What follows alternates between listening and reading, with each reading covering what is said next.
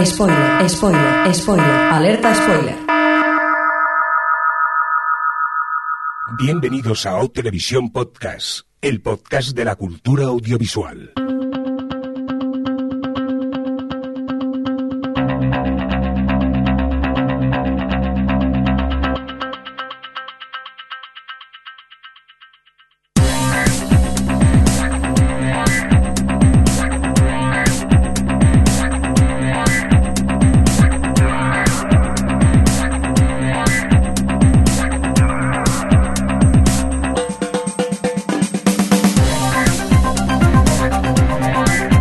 Tal? Bienvenidos, eh, bienvenidas a una nueva edición de Televisión Podcast, el podcast de la cultura audiovisual. Empezamos hoy mismo nueva temporada, la, la, la 12 ya, ¿no, Javi? 12 años. Dos- no, 11. Ahora empezamos, serán, no sé, ya perdió la cuenta, es Eso. igual. Son muchos años ya que llevamos de, de podcast. Pero antes de liarnos, déjame que presente al equipo. Hola Javi, ¿qué tal? ¿Cómo estás? Hola, muy buenas. A mi ladito y vía Discord desde Madrid está Adri, ¿qué tal? ¿Cómo estás? Hola, bien, Discord nada, cuervos, cuervos. Cuervos, vía cuervo, perdón. y también tenemos por aquí a Alex, ¿qué tal? ¿Cómo estás? Bien, con ganas de hablar de Juego de Tronos. Muy bien, veo que ¿Spoiler? ya acaba de hacer un spoiler. Y Bueno, hemos puesto la alerta spoiler antes de empezar el programa, o sea que... que- Bueno, ni que hubiese contado el final de temporada. no, no, Uh. a, eso, a eso llegaremos, a eso llegaremos eh, poco a poco. Un cordial saludo también de quien nos habla, con vosotros el señor Mirindo. Y por cierto, este es nuestro episodio 240, dicho en términos televisivos, el S12E01. Ya tengo que mirármelo porque ya no sé ni, ni, ni- ni por dónde vamos.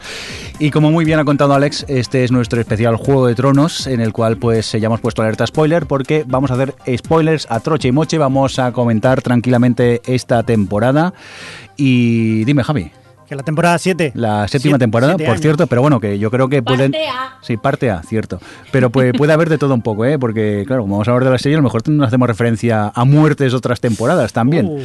Bueno, antes de meternos en el lío, Adri pues nos irá contando cositas y luego ya cuando entremos a hacer spoilers, os pondremos otra vez la alerta spoiler, porque si no estáis al día, mm, quitéis el, el- el podcast. Porque, a ver, yo creo que Juego de Tronos sin spoilers, sin saber lo que pasa, mola más, ¿no, Javi? Vamos a ver, voy a ser muy directa. Sí. Mm, si, has, si, si, hola, querido oyente, que no ha visto Juego de Tronos y ha visto que el título del capítulo es especial Juego de Tronos séptima temporada, te lo mereces si te spoileas.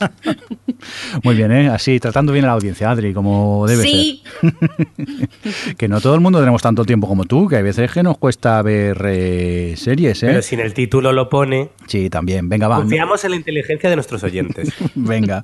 Por cierto, muy mal esto de que haya sido Juego de Tronos en verano, ¿eh? Que sufrió mucho, que no Muy tenía mal. internet en el pueblo y por no comerme un spoiler he dejado de entrar en redes sociales casi directamente. Yo mejor, porque Sí. así podía quedarme todas las noches hasta las 3 de la madrugada para verlo. Sí, tú que tenías internet, pero es que yo no tenía. Entonces lo tenía un poco complicado. Yo debo deciros que he estado en el pueblo de vacaciones y allí la gente lo ha pasado verdaderamente mal porque no tenía acceso a internet. Entonces, ya, ya contaremos más adelante lo que hemos llegado a hacer. Oye, Pero ah, ¿dónde veraneáis? En un pueblo de Cáceres. Mordor, como quieras llamarlo, pero sí, sí, vamos. en un pueblo del Prepirineo donde solo caben tres ADSLs en el pueblo. Para poder tener una ADSL o alguien se da baja o tiene que morir un vecino. O sea que no te digo más. Esto es casi una película de miedo. Oye, eh, Adri, que vas tú a dirigir, que lo haces muy bien y así yo trabajo menos, ¿no? Así que, ala, paso el relevo directamente. Me hace gracia porque me dices que lo haces muy bien solo para, para edulcorarlo, que me estás cargando a mí el muerto todos los años. Hombre, claro, no lo sabes tú bien. Pero bueno, sí, venga, vamos ahí a tope con Juego de Tronos. Por cierto, al final te has vuelto a ver la temporada entera. En dos días, sí. Madre mía. ¿Ves? Y luego, si eres, el más cualificado para hacer el. para dirigir el especial. No, el, el problema que es que si no la veo, yo no retengo y se me olvidan las cosas. Entonces prefiero verla la semanita antes. Lo que pasa que esta temporada, entre cortita que era y que los episodios me pasaban volando, en dos días me la, me la vi. Pues nada, vamos a aprovecharlo y vamos a hablar de la temporada, pero antes, como decía Jordi, vamos a hablar un poco de cómo ha ido esa temporada en términos más mm, extra mm, de historia. Y, mm, y ha sido una temporada complicada para HBO porque ha tenido bastantes problemas, ¿verdad, Alex? Pues sí, y problemas externos e internos. Por un lado, hubo un hackeo a HBO eh, que afectó un poco en que mucha información, bueno, como ya le ha pasado a Sony, bueno, como está pasando mucho últimamente a las grandes corporaciones, eh, afectó en que eh, datos de actores y miembros del equipo se, se divulgó. Pero lo gordo realmente no fueron los hackers, fueron, fue HBO, las diferentes filiales, que una semana la filial de, de HBO Nordic publicó antes de tiempo un episodio, entonces lo capturaron y se subió a la red. Y otra semana fue HBO Italia, ¿puede ser? Sí, sí. Fue HBO Italia quien también eh, colgó el episodio antes de tiempo y se filtró. Así que después de todas las medidas de seguridad que toma HBO para eh, evitar que se filtre cualquier cosa, cualquier detalle de la serie, van ellos y lo cuelgan antes de tiempo. Hay que añadir que hubo, pasó algo bastante curioso, era que cuando se filtró en HBO Nordic también se pudo ver en HBO España. Y resulta que en HBO España nadie sabía ripear el capítulo y no lo ripearon. Y entonces había en Reddit un hilo bastante divertido en el que la gente, po- podríamos decir que em, se acordaba de, de toda la familia de aquí, de todo el mundo, porque no habíamos sido capaces de ripear un capítulo en condiciones. Como mucho había alguno que lo había grabado con, eh, con el mó- móvil. Eh, finalmente llegó un sueco Salvador que sí lo subió en HD. Yo por mi parte digo que me fui fuerte y esperé a verlo a las 3 de la madrugada cuando HBO lo colgó de forma legal. Pues sí, es que al final yo creo que no merece la pena porque ahora que lo tenemos en súper mega buena calidad eh, de forma legal y hay que esperarse. ¿Qué más te da? Si lo ves, luego vas a tener que esperar dos semanas igualmente. Entonces, no sé. Yo también prefería esperar. Pero a pesar de, de todos estos filtraciones y estas cosas, eh, una vez más, que como pasa todos los años, HBO ha vuelto a batir todos los récords de audiencia con Juego de Tronos y, y además es este, bueno, eh, curioso porque estaba leyendo, buscando información para contarlo y tal, y realmente, eh, según un par de estudios, ahí varía un poco el porcentaje. He visto desde entre el 78 y el 84, pero de porcentaje de gente que lo ve de forma legal eh, Juego de Tronos, o al menos a, lo mejor algunos repiten después de haberlo visto de forma ilegal, pero o al revés, pero en cualquier caso hay un porcentaje bastante an- alto de gente que lo ve en las plataformas homologadas, mm, arri, R, pero mm, pero esto que, que ha, super- ha superado todos los récords de descargas de tal, de, de que ha tenido mil millones de descargas acumuladas en toda la temporada y, y a, la vez ha tenido 30 millones de espectadores por episodio de media toda la temporada de, eh, de,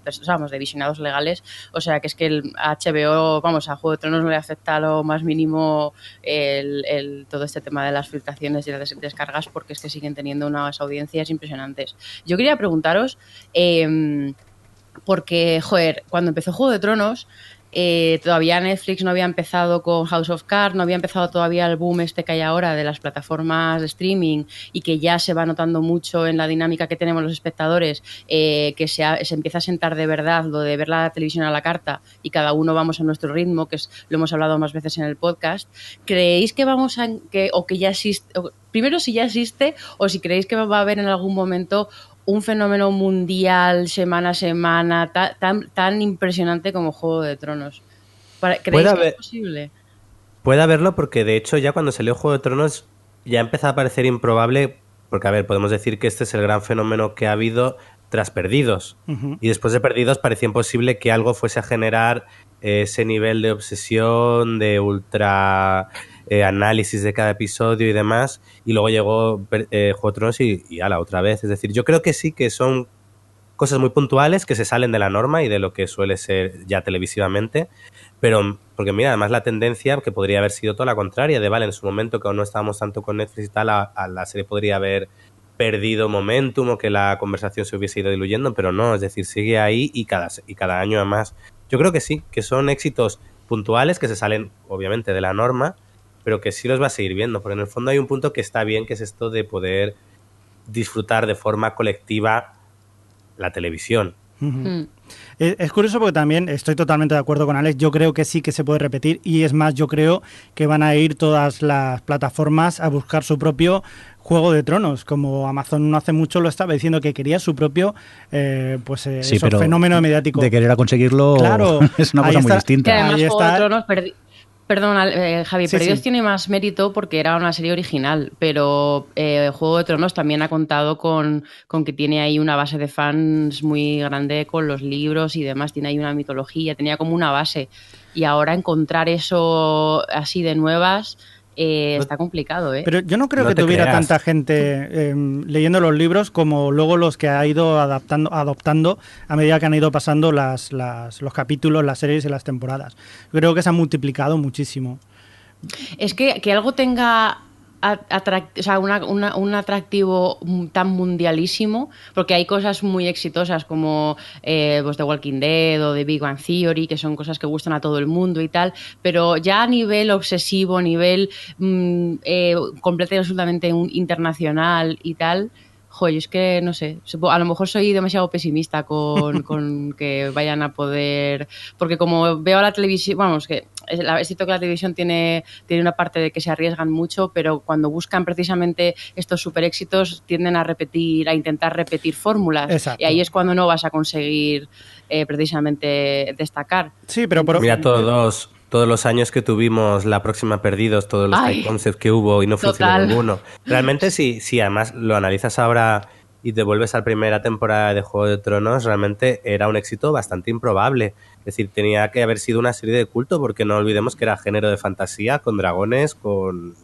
caminantes blancos, algo que realmente lo único que había tenido éxito de ese calibre podía ser El Señor de los Anillos a nivel de cine, pero generalmente la fantasía en televisión era pues para frikis, es decir, que en sí mismo realmente Juego de Tronos también era algo improbable que, es- Hmm. que fuese exitoso. Ahora es verdad que pues eso, van a intentar repetirlo, está por ahí la adaptación de Gerald de Rivia, eh, lo también está la, la Rueda del Tiempo, es decir, novelas de fantasía con también su fandom detrás, pero que dudo que puedan repetir el, el éxito, pero porque realmente lo de Juego de Tronos es una excepción que además no se veía venir, porque yo creo que ellos contaban con que funcionaría, tendría un público pues como True Blood, que llegó a tener éxito, pero al final, eh, pues bueno, era lo que era. Y está en cambio, pues en un momento, creo que la tercera temporada eh, pasó algo y de repente todo el mundo hablaba y la veía. Yo creo que sí, que HBO sí que tenía muchas esperanzas puestas en, en Juego de Tronos y, y de hecho que se haya cumplido ese porque creían eh, firmemente en ella y porque han apostado continuamente por ella. También hay que decir que hay otras Pero que se las ha ido. Yo creo que en esos casos también hay un factor suerte. Yo que sé, estar Sí. en el momento adecuado, Sí. justo en ese momento, y, y pum. la- aparte que el producto sea bueno, la suerte también te ayuda a, a acabar de triunfar también. Es sí, que. y además es sobre todo por lo que decís, porque la temática no puede atraer a todo el mundo. Yo conozco gente, la gente que no sigue Juego de Tronos, del más o menos los amigos que siguen las series, no les atrae eso, eso de que haya dragones y que haya muertos. Sí, tú hablas que es fantasía y echa mucho para atrás. Eso sí, que. Sí, sí, sí, sí. Aunque bueno, con el tiempo, supongo que por pesadez de los que veíamos la serie, mucha gente ha acabado entrando y luego bueno, se han enganchado completamente a. Pero a eso ella. quiere decir otra cosa. Es decir, la gente que no le gusta el término fantástico y tal, que acaben enganchados es porque algo bueno tiene la serie. Está bien hecha, saben hacerlo. O sea que eso es un punto a su favor muy grande. No, a ver, desde luego no estaría donde está si, si no tuviese un montón de elementos a los que agarrarse. Que por cierto, otra Bueno, cosa que mira hace... The Walking Dead. Bueno, pero mira The Walking Dead, pero es un puto ñordo y la ¿Qué siguen dices? viendo no sé cuántos millones de personas. Por eso. Y, y seguís diciendo digo. que, que lo odiáis y seguís viendo. No, no, no, perdona, yo soy muy fan de, de Walking Dead. Que lo que iba a decir es que eso, que, que HBO sabe además alimentar muy bien esto y tiene una cosa que, que yo creo que está muy bien para los fans, que es estos Inside the Episode que hace con todos los capítulos, ¿verdad, Jordi? Efectivamente, eh, yo sé que están en YouTube y creo que el otro día los vi también que estaban en, en- en la aplicación de, de HBO, que es, un Sí. pequeño making of de cosas que han ocurrido en el capítulo y, y la verdad que es muy chulo porque eh, ves realmente cómo, cómo hacen las cosas.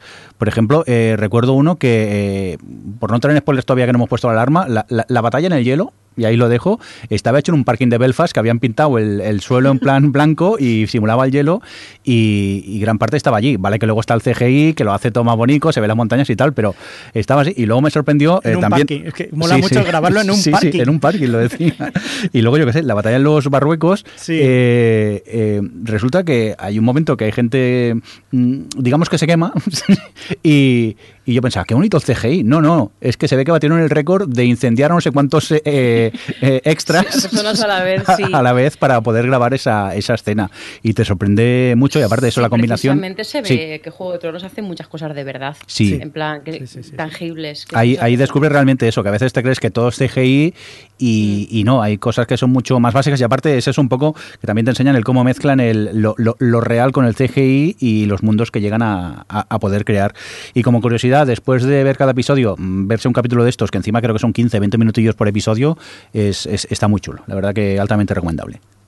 Sí, yo diría que no solo por toda la parte de, técnicamente, que eso, pues sí, la verdad es que es alucinante y muy interesante de ver, sino también porque te hablan mucho de decisiones creativas, de eh, cosas que han pensado a la hora de desarrollar a tal personaje, de también te das cuenta de, bueno, o, te das cuenta que a la que cualquiera se lo pare, se pare a pensar, lo sabe, pero como que siempre se le da mucha importancia en, en las películas y en las series a los directores, o bueno, en el caso de las series a los productores ejecutivos y tal, pero, pero viendo este, esto se, se, pone, se hace evidente que es un trabajo en equipo y que hay mucha gente que, que especializada en cosas concretas eh, con respecto a pues bueno, aspectos técnicos o aspectos narrativos o lo que sea y aportan muchísimo a la serie de forma individual y no sé, un poco cómo se construye eh, una serie tan grande y con tantos detalles y tan cuidada, pues eh, con, con un equipo tan grande como el que tienen. Y no sé, a mí eso la verdad es que también me gusta mucho ver cómo ponen todas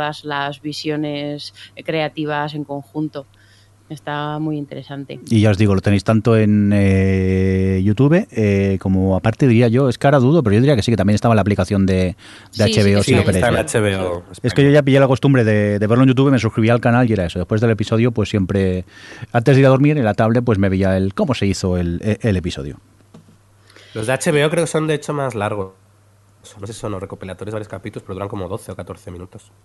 Yo, al, al, al, hilo de lo que estabas diciendo de antes de irte a dormir, debo decir que yo llevo ya este es el tercer año que los estoy viendo los capítulos en directo a partir de las 3 de la mañana. Pero tú porque eres un golfo. No, porque soy un golfo, no, porque luego no quiero que comerme los spoilers. Total, que los estoy viendo y el problema es que esta temporada ha habido tanto cliffhanger, por así decirlo, que cuando acaba la, eh, el capítulo, pues eh, te ibas a dormir y decir, no, no podías dormir. Necesito hablar con alguien, ¿no? Sí, sí, yo, yo he habido veces... ¿A quién llamo a las 4 de la mañana? yo he tenido suerte que este verano ha sido, claro, ha caído en verano, y lo veía con los amigos y luego salíamos, seguíamos, y, y seguíamos hablando durante una o dos horas y luego ya te ibas a dormir. Pero la vez que estás solo, que te vas a dormir a la cama, pues dices, pues maldita la gracia. Ahora me quedo yo dándole vueltas al pues, asunto. Haberlo visto a una hora normal, hijo. Las 3 de la mañana, está hecho un golfo. Estás hecho un golfo. Vacation problems. Sí, venga, cuéntanos, Adri. No, que bueno, ya comentamos aquí, creo que fue en el último capítulo o en alguno de estos que, que hicimos un capítulo normal, un episodio normal, de, que ya no hay tantos, eh, que estaban preparando varios spin-off. Bueno, hace poco hubo una de, de, las guionistas que está preparando uno de ellos, que ahí tienen como varios equipos eh, escribiendo varios que decía que, que que bueno que estaban centrados en, el, en, eventos del pasado, bueno, cosas que tampoco nos daban muchas pistas ni nada de eso, o sea que eso, HBO está, está buscando la forma de seguir expandiendo esto, la gallina de los huevos de oro, y, pero sobre todo ahora han dicho que, que van a protegerse muy bien de, del final con cuando estén rodando el desenlace de la serie, ¿no, Yo, eh, Javi? Efectivamente, Adri. Efectivamente, porque bueno, desde HBO, pues eh, hace poco en una en una entrevista estaba comentando el director que, que, bueno, que es una de las cosas que tienen que, que, evitar. Este año han sufrido muchísimo con el tema de las filtraciones, ya desde el principio de temporada. Entonces, para intentar prevenir que, que en el futuro, o sea, que en la siguiente temporada alguien pueda llegar a hackear y ponga el final, sobre todo que es lo que está esperando todo el mundo, lo que van a hacer es grabar diferentes finales alternativos. Van a grabar la muerte de todos los personajes. Van a morir todos, o sea, lo, lo que todos nos creíamos, efectivamente, morirán todos y luego dirán no. Y luego ya final, veremos. Pues sí, eso, los productores planean eso, rodar diferente. En, en principio, eh, se ha hablado de hasta ocho eh, finales alternativos en los que todos los actores eh, lo grabarán y no sabrán en ningún momento cuál será el auténtico final que se verá en la serie en ningún momento hasta que no se eh, hasta que no se emita no sabrán cuál es el auténtico ni siquiera aunque ellos quieran decirlo no se sabrá cuál es. Y básicamente es eso que el rodaje también hay que decir que empezará en octubre y puede que hasta se alargue hasta 2018 así que imaginaos la de cosas que se van a hablar durante todo ese tiempo. Qué pereza. Mira, lo hablábamos antes de fuera de micro con Alex y con Javi que esto que yo no que no entendemos por qué, o sea, con, con respecto a lo de los finales, por qué la gente tiene ganas de, de spoilearse, por qué la gente tiene ganas de leer las cosas filtradas y, y bueno, ya que están criticarlas, porque por qué no, antes de, que, de verlas y tal, eh, cuando es una serie que te gusta tanto y que te apasiona tanto, mm, yo no entiendo, la verdad, las ganas de. Pues, ¿cuál va a ser el final? Pues, joder, no sé, espérate y lo disfrutas y, Pero... y, y, te, y, abres la mente a lo que te quieran contar y estas cosas. Hay gente que no tiene paciencia y tampoco le importan los spoilers. Entonces, a ellos les da igual. Pasa que yo también eh, estoy en tu punto de vista, ¿eh, Adri. Yo sinceramente prefiero esperarme y, y- y verlo y, y- y disfrutarlo y digerir los capítulos, porque es más, eh, tengo la sensación que Juego de Tronos es una serie que en maratón no disfrutaría tanto. Porque con los pedazos cliffhangers, por ejemplo, que hemos tenido esta temporada, tener una, sema- una semanita para ir madurando y pensando sobre el episodio, Sí. lo disfrutas mucho más que no, pum, se acaba uno y venga, me pongo a ver el, el otro, a ver lo, lo que pasa. Porque, a ver, ganas de saber lo que va a ocurrir lo tenemos todos cuando se acaba un episodio, pero yo al menos personalmente prefiero esperarme y, y- y disfrutar tranquilamente. Pero sí que es verdad que hay gente pues que ni le importan los spoilers y, y no se espera. Y, y- y tienen Sí, prisa, desde tienen luego. prisa. Hay una cosa que, que leí una vez que hacía Sonda Rhimes, bueno, su productora, que, mm, es la, bueno, la productora creadora de cosas como eh, eh, Joder, Anatomía de Grey, Scandal, mm, tal, esas cosas, que mm, la gente que tienen de becarios o de, gente en prácticas o gente que está en el, de- el departamento de guion aprendiendo, les tienen escribiendo eh, secuencias o escaletas que son falsas, secuencias y falsas escaletas, y entonces como que matan dos pájaros de un, tiro. Por una parte, pues aprenden a escribir eh, secuencias o, episodios que podrían pertenecer a la serie, pero realmente no lo son y los tiran a la basura porque resulta que hay gente que se dedica a, a rebuscar en la basura de las productoras para ver si encuentran guiones tirados, para ver, mm, pues eso, versiones anteriores o lo que sea, para ver lo que va a pasar. Es que me parece enfermizo. Bueno, pero hay gente que necesita eh, saber lo que ocurre. Yo ya Jos, te- no sé. no, no lo entiendo, a mí también me cuesta entenderlo, pero hay gente que es, que es así. Me parece una táctica fabulosa. ¿Qué queréis que os diga? Yo creo que eh, eh, eh, en el set de Juego de Tronos de haber un señor encargado de destruir guiones directamente. Yo directamente, es que haría eso, yo filtraría a Falsos. la prensa, filtraría rumores falsos para aquello de, bueno, pues Pero eso da mucho trabajo, por eso es lo que dice Adri, tienes que poner a becarios que no cobran por eso. y que lo hagan ellos. A lo mejor es un rumor falso lo de los finales y han hecho, lo dicen para que lo creamos. Ostras, esto es rizar Bueno, el rizo. Estamos haciendo la, la- la doble... Sí, sí, Sí, sí. la serie está, ya la han grabado, ya está grabada la serie, la octava temporada. Bueno, y ya que estamos con temas de rumores y temas de esto, del momento, Ay, qué fuerte, qué fuerte, qué fuerte. rosa, hay una cosa que estaba contando Alex antes que yo no tenía ni idea de, de dos actores que se llevan fatal y que influyen en el rodaje. Alex. Así es, amiga mía.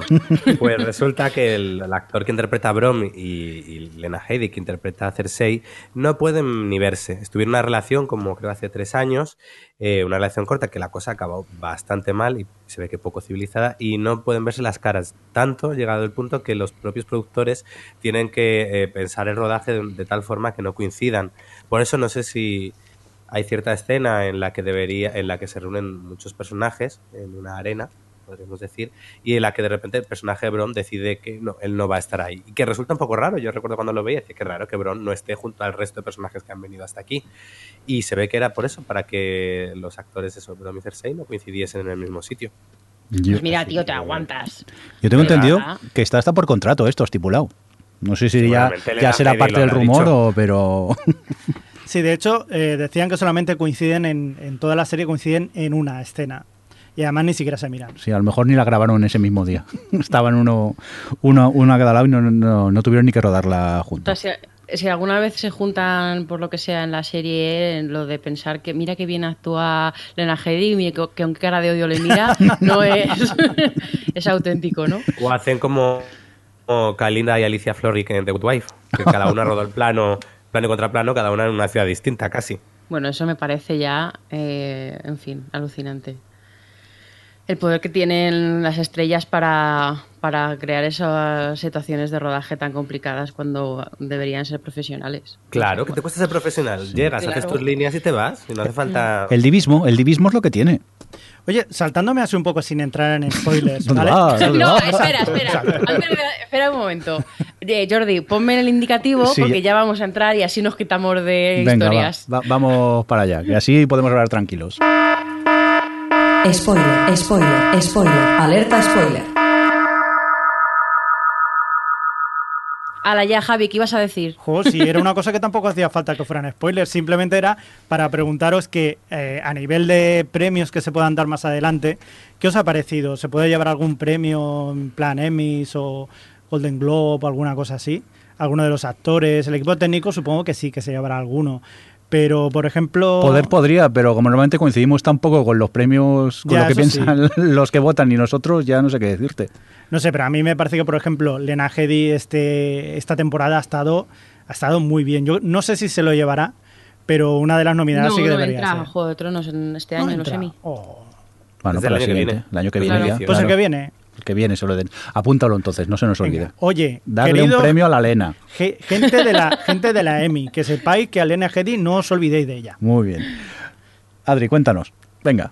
Eh, nada, no, bueno, pues venga, ya vamos a, va a empezar aquí a entrar en harina. Eh, recordar que nos quedamos así un poco en términos super mega generales con Dani en los barcos con su super ejército yendo a Poniente, eh, John ahí que le acaban de, de proclamar el rey del norte, o estaba ahí en plan ya consagrado, y Cersei autoproclamada reina de Poniente. Bueno, única, Eh, can- un- única candidata. Porque única no, no quedaba nadie más. que haya estallado media ciudad, efectivamente. Pues- Y, nada, ya entrando en la séptima temporada este año, es curioso porque es el año que más fácil eh, va a ser hablar de Juego de Tronos, porque hasta ahora siempre nos pasaba que había tantos personajes y tantas líneas de trama que iban cada una por su lado, de forma paralela que, que teníamos que organizarlo, pues bueno, como se podía.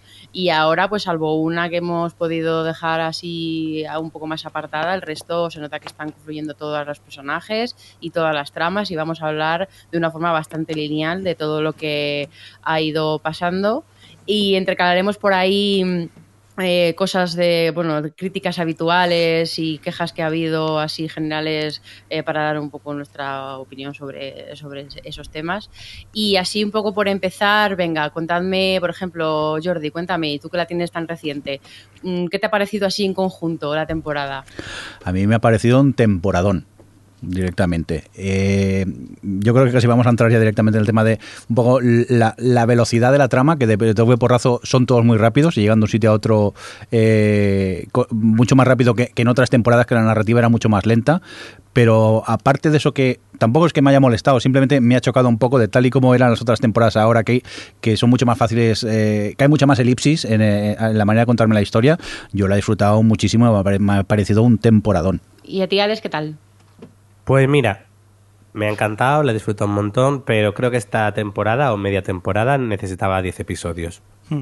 Porque ha ido todo muy rápido y no y creo que ha habido, algún- ha habido algunas cosillas que habría necesitado un poco más de tiempo para respirar mejor las tramas y sobre todo evolucionar algunas relaciones de algunos personajes. Pero aún así, eso no quita que la he disfrutado enormemente, me lo he pasado en grande, he sufrido mucho y me ha encantado. ¿Y tú, Javi, qué tal? Pues totalmente de acuerdo. Yo creo que tan- también por una parte con, con Jordi, pero también estoy muy de acuerdo con, con Alex. A mí me ha faltado quizás un poquito de ese, no ritmo pausado, pero sí que yo, por ejemplo, sí que disfruto mucho de esas conversaciones, ese, es, no sé, pensar un poco y ver un poco Que todo también lo que las habían. ¿eh? que hay Que escenas súper largas de conversación esta temporada. Sí, sí, sí, pero esa ambientación que te hace, o sea, que te, que te cuenta las cosas de una forma más, más sosegada, más tranquila, para que.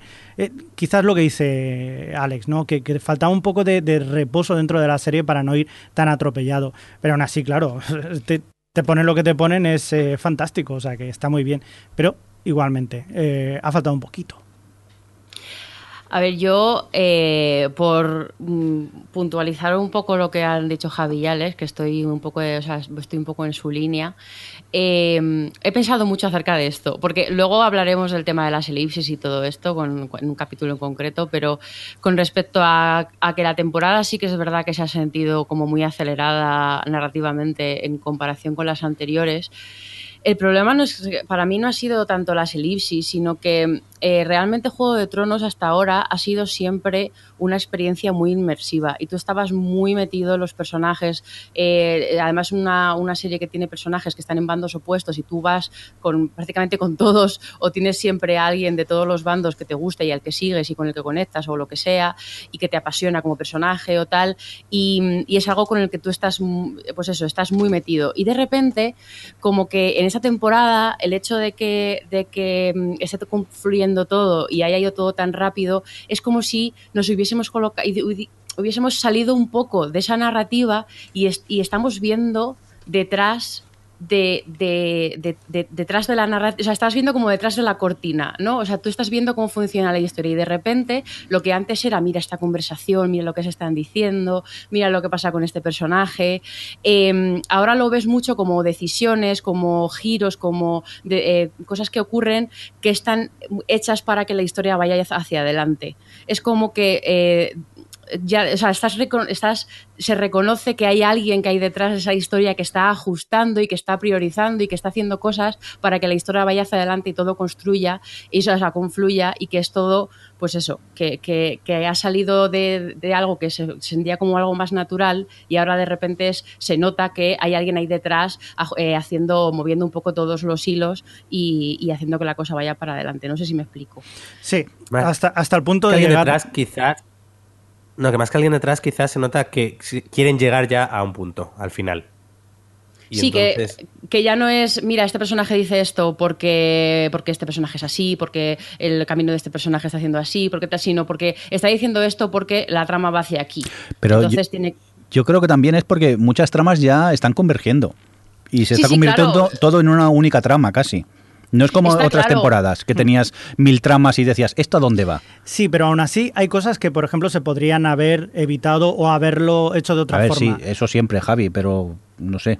A ver, es que creo que eh, es complicado con Juego de Tronos porque son muchas tramas y muchos personajes y muchas cosas que han planteado, pero creo que hay otras, hay otras series que, porque eh, lo, que tienen las series es que es una narrativa, pues eso, que te da la oportunidad de tener tantas horas para profundizar en lo que estás contando.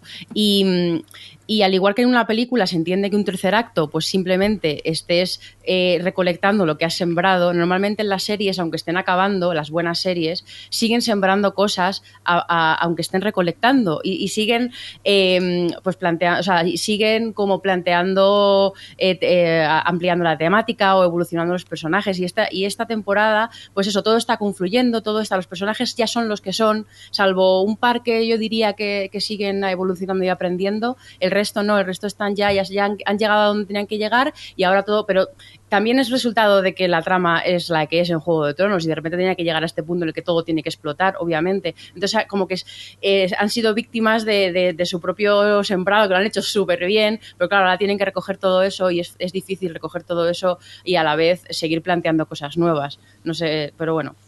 Yo creo que para, para mí ha sido el problema de esta temporada, que han sido víctimas un poco de, de lo buena que había sido hasta ahora y que era, es- era difícil mantenerlo así si querías empezar a cerrar, o sea, si querías cerrar y, y llegar a una conclusión. Claro, es que, si, Pero- que- si quieres cerrar, yo creo que ya abrir más trama Sí, pero se puede... la cosa. No, si no es abrir trama, no es abrir trama, sino seguir planteando cosas para los personajes, seguir planteando cierto tipo de avance, aunque sea emocional, aunque sea tal, que lo han hecho con algunos personajes, sí, sobre todo John y, y Dani, pero, pero como ha sido todo un poco tan rápido, tampoco ha dado tiempo a que se, la evolución tuviese una, como un avance emocional eh, lo suficientemente como reposado como para que te llegase, no lo sé. Sí, sí, mucho hablar, pero que es un temporadón por eso. Sí, sí, no, Pues nadie- nadie no, no, lo sí, lo he disfrutado muchísimo, ¿eh? Y Mucho. yo todas las semanas estaba ranteando en Twitter en plan, dejar de quejaros de, de que- de que van rápido de un sitio a otro y disfrutar de la serie, que sí, que van rápido de un sitio a otro, pero ¿Y qué? pero ¿qué queréis? ¿Que veamos, les veamos tres días en tres, tres capítulos en un barco? Es que, en fin. Yo, respecto a eso de la polémica, que ya lo hablaremos más adelante, pero también me pasa igual eh, que a ti. Continuamente, desde que lo vimos, yo con mis amigos frikis del pueblo lo sigo hablando y seguimos teniendo estas discusiones que si falta esto, que si sobra lo otro, pero da igual, se lo digo yo muchas veces y, ahora se lo digo a todos los oyentes que, que están un poco así, no sé, reticentes a todo lo que está pasando. Es una historia y es entretenimiento, no tiene por qué ser todo fidedigno. A fin de cuentas estamos hablando de gente que va en dragones, muertos que caminan, o sea, es una historia y te tiene que entretener. Eh, Logra entretenerte y además pasártelo bien. Ya está, no le des más vueltas. Ya está, ese es mi alegato Muy final. bien. Lo he dicho al principio, Hola. mal. Vamos a, yo creo, a entrar ya ahí en las tramas y vamos a empezar con la única que mm, yo creo que ha ido, mm, eh, pues sí, bueno, sí, es, obvio que es la que ha ido un poco más por su lado, independientemente de todo, no independientemente- independientemente, pe- pero que ha ido ha avanzado un poco por su lado y tal, que es lo que todo lo que ocurría en Invernalia con, con Arya y Sansa y Bran y Meñique, por supuesto, que estaban ahí eh, pasando cosas y aunque tenía que ver con, con lo que estaba pasando fuera, pues bueno, han ido, ha ido bastante por su lado.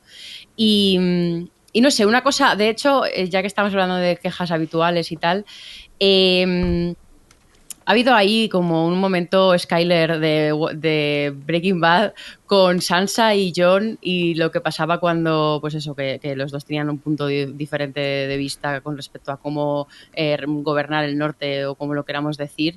Y ha habido mucho, mucho odio hacia Sansa, lo cual me cabrea bastante. ¿Tú qué, qué piensas, Alex, del tema este? A ver, mmm, ha quedado demostrado activa por pasiva que Johnny no es bueno tomando decisiones. No sé. Lo ha demostrado varias veces esta temporada, claro. de hecho. Así que, que, que haga caso a Sansa. No, pero es curioso porque no solamente es John, o sea, eh, ya veremos también que Daenerys también tiene bueno, pero su problema para elegir decisiones, para tomar John, decisiones. John es el abrumado siempre, siempre ah, está. Sí. Ay, yo qué sé. Lo que pasa es que, que John tiene una forma de, de, de, o sea, tiene su propia ética y el tío no, no, no varía absolutamente nada dependiendo de esos valores que él tiene puestos sobre sí mismo. Entonces, por una parte, más o menos es lógico esa, esas decisiones. El problema que teníamos es que Sansa, quizás, era la tapada ¿no? en toda esta historia, que desde ya la temporada pasada y sobre todo Pero, todo el camino que ha estado haciendo, ya, ya. exacto, lo hemos visto que, que, estaba entre dos aguas desde el principio. Entonces, Es que ella lo dice en el último episodio, dice, eh, soy lenta aprendiendo, Hmm. pero aprendo. Claro, o sea, tú tienes que basarte en que verdaderamente es, es una chica que ha pasado por, por un drama, o sea, por, por tragedias personales, familiares y de todo. Joffrey, acordémonos de Joffrey. Joffrey y el otro. Y, el otro, el Bolton también, el Ramsay Bolton. O sea, mm, mínimo, yo que sé, que al menos un poco tocadita sí que esté. Pero de todas formas, yo creo que es la carta que la han jugado muy bien también los creadores para, para ponerla como ese verso suelto que no saben muy bien qué va a pasar con ella. O sea que yo estoy muy contento de la evolución que ha tenido Sansa. Por mí sí. Sí, no, a ver, totalmente. Y aparte de lo que decís, que obviamente que sí que es un personaje que, que es uno de los que más mmm, ha tenido un arco de transformación más interesante y, y, está muy curtida y todo esto, pero sobre todo a mí me, a mí me llama mucho la atención cuando la gente eh, odia a este tipo de personajes femeninos porque contradicen lo que dice uno de los protagonistas masculinos. Es como, a ver, si es que no le está contradiciendo. Es cierto que a lo mejor deberían hablar las cosas ellos primero antes de irse Eso al sí. concilio, pero, pero y, que, y que a veces ella se pone en plan en delante de todo el mundo que le contesta. Pues bueno, pues es, es que no está de acuerdo. Es que, y como, como decía Alex, eh, sí, John ha, ha, tenido algunos momentos esta temporada que dices, a ver, hijo, sí que, sí que te mereces que... No, no, ¿Cómo has llegado a Rey del Norte? Yo no Totalmente. A mí me parecía, sí, me parecía mucho mejor gobernanta Sansa que no John. Eso estaba claro. Además, el, hay un momento que me parece que se lo dice, de que parece que, que esté al guante para ti. Esto, y es verdad. Sí, pero bueno, en fin. Visto lo visto va a ser la gobernante del norte. Totalmente. Tiene toda la pinta, tiene toda la pinta. Porque el otro no es un Stark. ¡Oh! ¡Oh lo que ha dicho! ¡Spoiler! ¡Oh, lo que ha dicho! espera, espera, no te adelantes, que eso está al final del guion. no le cambiéis no, el guion a Adri, que se enfada. Venga, ya tenemos a Sansa por un lado sí. y eh, para antes de hablar de la trama esta, Aria, que, que, que es la primera secuencia de la temporada, ahí muy a tope. Es de esos momentos que te levantas del sofá para aplaudir, ¿no? Cuando se carga a todos los Frey. Así, o sea, así, se empieza una temporada. Sí, sí, sí, es una manera de empezar así la temporada zasca. que no, no flojea. a los ¿eh? espectadores algo que quieren. Sí, sí. que bueno, que tampoco flojea, ¿eh? porque es eh, la escena esta en eh, área convertida en Frey que se los carga a todos, créditos, y vemos a los caminantes blancos con ese plano general donde ves a un gigante convertido también en caminante blanco. Y dices, ole los guionistas, ole los guionistas. ya toda la carne ahí. Sí, sí, sí. Y, y, esto, y luego, bueno, hemos tenido, hemos tenido reunión con todos los hermanos Stark que llevaban sin verse literalmente siete temporadas prácticamente. Y, y, no sé, a ver, eh, ¿qué os ha parecido esta trama, trama que han tenido Arya y Sansa eh, de enfrentamiento y, y, tal? Luego ya, bueno, y todo el, como, como ha acabado con todo lo de Meñique y demás. Muy tramposa, ¿Cómo lo habéis ¿no? vi vivido? Yo muy tramposa por parte de los, de los guionistas el giro del final.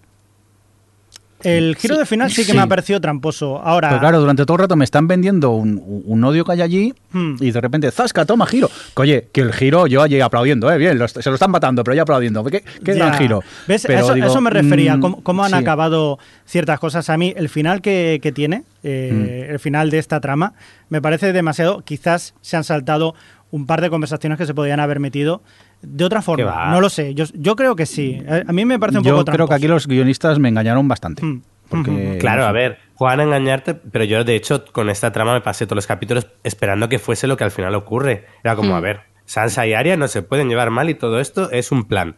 Y al final, por suerte, lo es. Pues yo so- soy muy inocente. Yo creo que juegan a la, a- a la trampa, pero porque es más quizás más emocionante eso que mm, decir, verte a las dos, mira, vamos a matar a, a pillar a Meñique. Pues te lo cuentan de esta manera.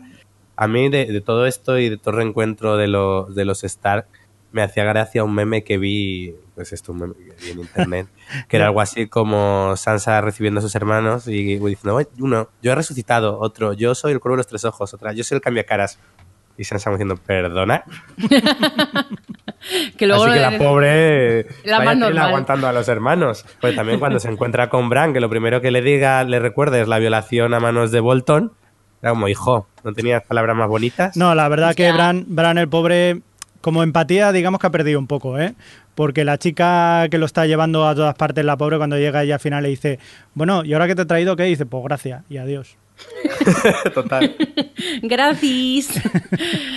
A ver, eh, sí, no, la verdad es que el personaje de Bran creo que es un personaje muy complicado para meter en una serie porque yo entiendo que es el cuervo de los tres ojos y que él todavía está aprendiendo y que él elige dónde mirar y que, y que no puede, yo supongo que lo que está aprendiendo es que no, no se puede meter demasiado, porque claro, si Bran hablase, pues se solucionarían muchas cosas, pero entiendo que, que bueno, que cos- que estás haciendo un personaje eso, que, que- tienes que entender que no puede hablar, eh, meterse demasiado en el destino de los hombres o lo que sea, pero es que es eso, es complicado tener a un personaje así que dices, ¿y cuándo, ¿por qué no hablas? Bueno, realmente me pasa mucho con este tipo de series, pasaba también en Perdidos, ¿eh? que decías, pero si es que si hablasen, si hablasen y se contasen lo que saben unos y otros, no habría tantos problemas. Y pasa también con esto, con Ari y con Sansa, yo he tenido la misma sensación que tenían Javi y Jordi de que...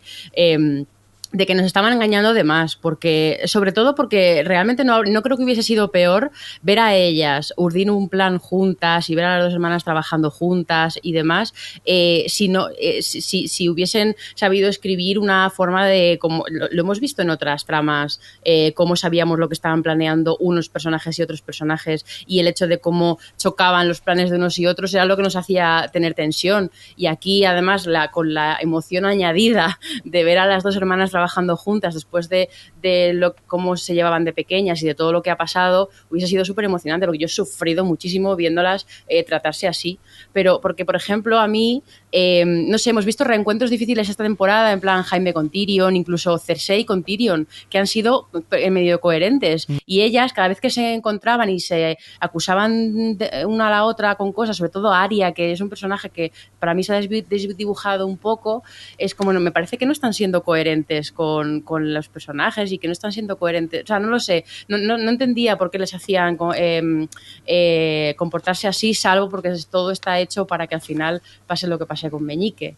Que por otro lado es un personaje que a mi gusto le han desdibujado. Ha sido uno de los grandes villanos de la temporada, que siempre estaba en las sombras, ahí manejando sus hilos y que era súper inteligente y que sabía manipular a la gente y tal. Y aquí esta temporada se le ha ido un poco la mano. Era un señor ahí apoyado en una pared, todos los capítulos, mirando de soslayo a Sansa y eso es un poco todo lo que ha hecho la temporada. Y el final, es de, el final es de teatrillo. Yo, perdona Sí, que te diga plan- eso de no, no sé qué. A mí hay un momento que está, me dio un poco de vergüencita. O sea, ya el personaje en sí, claro, lo hacen así para que te no, es rastrero hasta el final.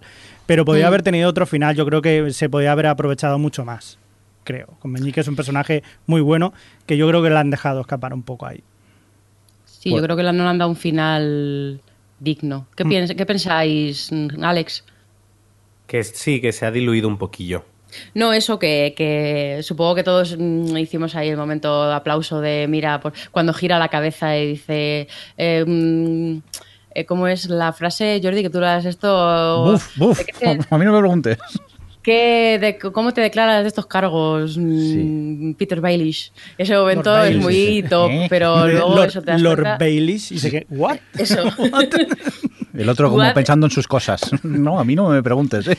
Yo en ese momento estaba sufriendo mucho eh, por Sonso Stark, por Bran Stark, que estaba ahí y que obviamente todo lo que estaba diciendo estaba encarado hacia su hermana Arya. Y el otro estaba ahí solo y digo, ¿por qué no dices nada? Me estaba poniendo de los nervios ese ahí, Sonso ahí, tío. Dile Yo, algo. yo quiero hablar de Bran. A ver, Estoy muy preocupado. ¿qué pasa con... ¿A que sí? Eh, Es que Bran se ha convertido en el hijo de Will Smith, en Jaden Smith. O sea, si, si yo te digo esta frase, mira, espera, que me la apuntaba aquí. ¿Dónde está esto? Tú puedes saber todo lo que necesitas saber, sobre todo mirando tus manos.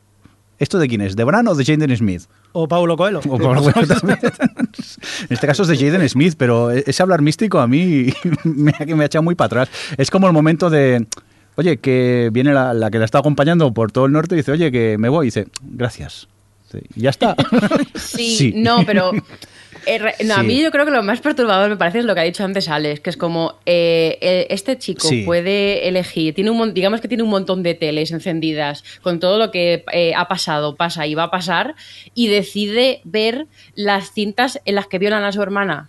Como tío, y es Pero- lo primero que le dices. No creo- Joder, Eso no es lo primero creo- que le dices. ¡Qué poco tacto! Pero, pero ahí yo no creo que él decide lo que quiere ver, sino que le van viniendo cosas y él poco a poco lo va descodificando. Entonces, entre otras, eh, pues habrá visto eso.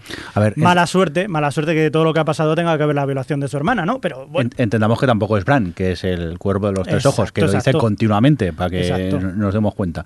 Pero sí que es verdad que ese personaje ha ido yendo hacia unos caminos un poco perturbadores casi. A ver qué pasa con ya con la temporada que, viene. La verdad es que es difícil, eh, según se ha quedado esta parte de la historia, de la trama, pensar en por dónde va a ir la, que viene. Supongo que ya suponemos que confluirá con todo lo demás y, volveremos a ver a todos los hermanos Stark ahí luchando juntos. No eso es a mí me, me apetece un montón ver cuando John se reúna con Arya. Una emoción por parte de John. ¡Uh, qué emoción! Bueno, y Arya Y ahora Arya. también.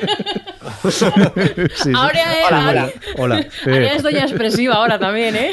se, se, se encontrará un poco. Eh, Eh, eh. eh. Tiene, está. tiene los emojis en el bolso, Aria, y entonces cuando tiene que expresar una emoción se lo saca. Bueno. Eh, no sé, ¿queréis algo, comentar algo más de todo lo que ha pasado en, con Sansa, Bran, Meñique, el Norte, Invernalia y estas cosas? Por mi parte, no. No. no, Nimeria, que tuvimos ahí, vimos al lobito. Ah, es verdad. Mm. Ay, es verdad. Fue un momento bonito, ¿no, Alex? Sí, sobre todo muy de... Que si fuese otra serie, eh, se habría ido con Aria, pero es Juego de Tronos. Así Claro, que que cada está uno muy bien eso que cuando, cuando dice ya dice no la reconoce dice claro ya no soy la misma Ya no soy- han cambiado muchas cosas está por cierto que si tanto les costaba hacer los wargos que me pones a Nimeria que está muy bien pero tampoco me cuenta nada en especial podrías haber sacado a Fantasma el, el lobo de, Hombre, de si Jon te Snow que- Hombre. Cuenta, te cuenta el cambio de Aria. Sí, Claro. claro pero eso ya lo habíamos visto todos Bueno, pero te lo recuenta. Javier. Pero ahí es cuando ella se da cuenta. Queremos Cuando ella Claro, dice, sí. vale, voy al norte, pero ya no soy... eh, no, no soy la Star que era cuando... Mm. Soy, otra. Por cierto, ¿visteis el meme este que salió sobre pastel de carne? El, el meat pie. Sí. No, que... ¿Cuál? Era muy bueno que Sí, la culpa de todo esto, de todo esto que haya, o sea, que, que, que pasara todo lo que pasó, es por pastel de carne, que se lo encontró en la taberna y es el que le dijo, dice, no, no, si tu hermana está ahí. y entonces Aria, que iba hacia, hacia King's Landing a cargarse, a hacerse, cambia de opinión y va a ver a su hermana y entonces es cuando se lía todo. Porque si hubiera ido allí, se hubiera cargado a hacerse y todo se hubiera, digamos, arreglado. Y sin embargo, han tenido que lo mucha sabremos. gente. Ha tenido que morir mucha gente por culpa de pastel de carne. Maldito. ¿Para qué dijiste nada? En fin, pues yo creo que podemos pasar ya un poco a la trama principal de la temporada, que ha sido eh, la llegada de Dani, de Daenerys y cómo ha ido un poco avanzando, por un lado, hacia todo el, el- todo el rollo de los caminantes blancos y luego mm, toda la enemistad y el tema de la guerra contra Cersei y su ejército. Y bueno, qué bonito Euskadi cuando llegan a Dragonstone. Impresionante, impresionante. La verdad que es, eh, es muy chula. Aparte, eh, no sé si os ha pasado a vosotros, pero Instagram se me ha llenado a mí de fotos de- del sitio, de gente que ha ido a verlo. No sé si solo Sí, mi es verdad. timeline o qué, pero cantidad de gente que ha aprovechado las vacaciones para irse allí de... Uy, que Javi está cogiendo el móvil rápidamente y me va a enseñar una foto. No, no, no, no, no. Sí, a mí también me pasó, ¿eh? O sea, Vale, vale. Pero me da, me da un poco de pena porque mm, ahora yo quería ir a ver aquello, pero simplemente por motivos geológicos. O sea, Eso, que- cuenta por qué. Claro, tú lo conocías antes, ¿no? Claro, yo lo conocía porque A mí ya me, a mí ya me Pero gustaba. Valirio, No, pero a ver, este es un sitio que es muy, o sea, es muy típico, ¿vale? Eh, es muy típico de allí y va mucha gente a verlo. ¿Vais a ir a ver las pinturas rupestres de los primeros hombres? No, ni siquiera eso, amiga. Voy a ver piedras. Eso es más fácil que eso. Sí, porque la ¿Piedras o rocas? Las formaciones, Rocas, bien eh, dicho. Las formaciones esas que hay en la playa, Sí. eso no es el mismo lado, es otro sitio, ¿no? No, Javi? lo que estamos hablando de Rocadragón es Sí. San Juan del Gastelugache. Sí. Que, que ese es, digamos, una, Que es un pues una ermita, una que, ermita, tiene que, sí. que está muy bien, Mm. Pero lo otro que se ve es Zumaya. Está en la playa de Zumaya, que está un poco. Es, es que un es poco lo que se ve en la serie de la playa, el desembarco, que Exacto. están las rocas esas en la. Y esas playa. rocas que se ven así Sí. es un fleece. Lo que se llama es. No te inventes rías, palabras, no te inventes palabras. Se llama fleece y, y ya está. Yo quería ir a verlo. ¿No tenemos indicativo de geólogo? No. tenemos, bueno, tenemos la música de guionistas, que también le podemos llamar música de geólogos. O Pues sí, música. porque es eso es como que está dando en la piedra. Cuéntanos, Javi. En Zumaya hay un fleece que queda muy bonito Sí. cuando ves ahí el desembarco de los de Claro, toda la gente. y tú ahora estás un poco enfurruñado porque Claro, tú porque- querías ir a ver la piedra, pero ahora la gente estará allí viendo la playa, no la piedra. Claro, porque la gente no- iban allí porque eh, unas piedras ahí tumbadas a mí, ¿qué más me da? Y eso. Y claro, yo iba, quería ir a verlo, que no había ni Dios, porque nadie quiere ir a ver las rocas, y ahora estar hasta arriba de, pues eso, de fan de Juego de Tronos. Muy mal. Aunque debo estar muy contento, eso sí, debo decirlo, como geólogo, porque se hace referencia a la, al rock, o sea, al vidriagón, que durante toda la temporada está diciendo que no, que es obsidiana, que es obsidiana. Y efectivamente hay un momento que ya sí que lo dicen, es obsidiana. Y yo, toma, os lo dije. Te han hecho caso, ¿no? Después de las 10.000 cartas que mandaste. Efectivamente. Has sido tú. Me veo a todos los geólogos ahí diciendo, los dos geólogos, Sí, que es obsidiana, que es obsidiana. ¿qué es eso, obsidiana? Perdón, Adri, venga, sigamos con la llegada de Dani. No, eso, pues nada, que es un- este es un ejemplo más de, de cómo hacen siempre brillar las localizaciones los de Juego de Tronos. La verdad es cierto que esta, en esta, en concre- esta en concreto es muy espectacular, pero, pero es, es, es de estas cosas que añaden todavía más valor de así de producción a la serie y que, joder, que al final hacen que, se- que, que te quedes con la boca abierta. y Claro, que- porque es, perdón te interrumpa, Adri, es que Sí, decíamos antes de, no, es que la escena esta se rodó en un parking de Belfast, sí, pero también es una serie que viaja mucho, o sea, que, que tiene localizaciones muy chulas. Por ejemplo, Sí, en, sí. en- en- en Islandia hay, hay paisajes impresionantes y este mismo, esa roca dragón que nos muestran en la serie también es, eh, es impresionante.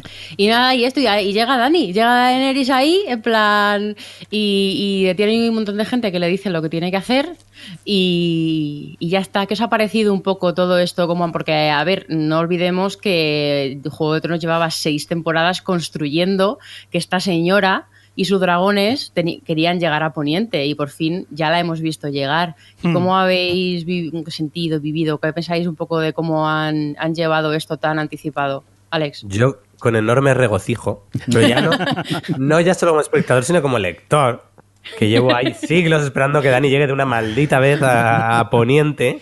Así que, que- que muy contento. No, aquí, eh, aquí ya pasa una de las cosas que sucede mucho esta temporada. Es ese pequeño placer de ir viendo a personajes que hasta ahora se estado viendo completamente separados, eh, verlos reunidos. Eh, un- una de las secuencias que más me ha gustado esta temporada es la- una de las reuniones que tiene Dani con todo su, eh, para la palabra, eh, bueno, todos sus aliados, que es, sí, que está pues Lady Olena, está mm, la de Dorne, está Tyrion, es decir, están todos un poco en una misma sala discutiendo y después de haberles visto a todos los personajes es como se disfruta todavía más y esto pasa bastante a lo largo de la temporada con diferentes personajes. Creo que, que bien, que al fin ha llegado y lo que pasa que, pues de nuevo, Tyrion no ha estado muy sembrado con sus decisiones esta temporada. Tyrion es que a mí me ha gustado mucho esta temporada porque mm, eh, se, se ha demostrado que es un tío que quiere ser eh, que quiere ser coherente, quiere ser justo, quiere mantener los pies en el suelo, quiere tal, quiere ser precavido, pero se le mezclan mucho muchas cosas. Eh, a mí me gustaban muchísimo los planos que había cuando cuando esta batalla que la batalla de los carromatos esta eh, que está, bueno, llega el dragón y empieza a quemarlos a todos, y, que son Lannister y que está ahí su hermano y, y su, uno su mejor amigo Bron y tal, y a él se le ve, se le veía todo ahí todo el conflicto que tiene con todo lo que está pasando. A mí me gusta mucho eh, el personaje por eso, también, bueno, ya adelantándome muchísimo esa mirada que tiene al final cuando ve que, Dan y John eh, están ahí eh, en plan croqueta. O sea, como que, que está llevando las cosas, lo, que está pasando, están llevando las cosas por unos derro- derroteros que no es nada fácil tomar decisiones y más si eres tan eh, eh, sesudo, tan de, es que no me sale la palabra, pero que si lo Hmm. quieres llevar de una forma tan lógica y tan intelectual como la quiere llevar Tyrion. Exacto. Exacto, que es, es una de las cosas que le recrimina mucho eh, y es una de las cosas que le dice Varys también. Sufre mucho, eh, por eso le dice, eh, tened cuidado, que le dice Varys y, y al principio Tyrion no se lo toma muy en serio, ¿no? Dice, no, no, a ver, esta tía es muy capaz de hacer las cosas, pero Varys también empieza a decirle eh, lo de cuidado que se le puede ir un poco la castaña y tal. Dice, no, no. Y hay un par de, de cosas, sobre todo con los, eh, los Tarly, cuando decide quemarlos, que por un lado Ay, dices, ostras, pues tiene razón. O sea, por un lado dices, tiene razón lo que está haciendo para que no se le levante toda la gente. Pero ahí se da cuenta también eh, Tyrion que ya no están en, en el otro lado, sino que están en, en Westeros, en, en Poniente, y en Poniente se tienen que hacer las cosas de otra manera. Y parece que Dani no está por la labor, sino que quiere seguir siendo ella misma. Por lo que tendrá que meterle mucha mano para poder intentar eso, que sea más, eh, pues, más razonal.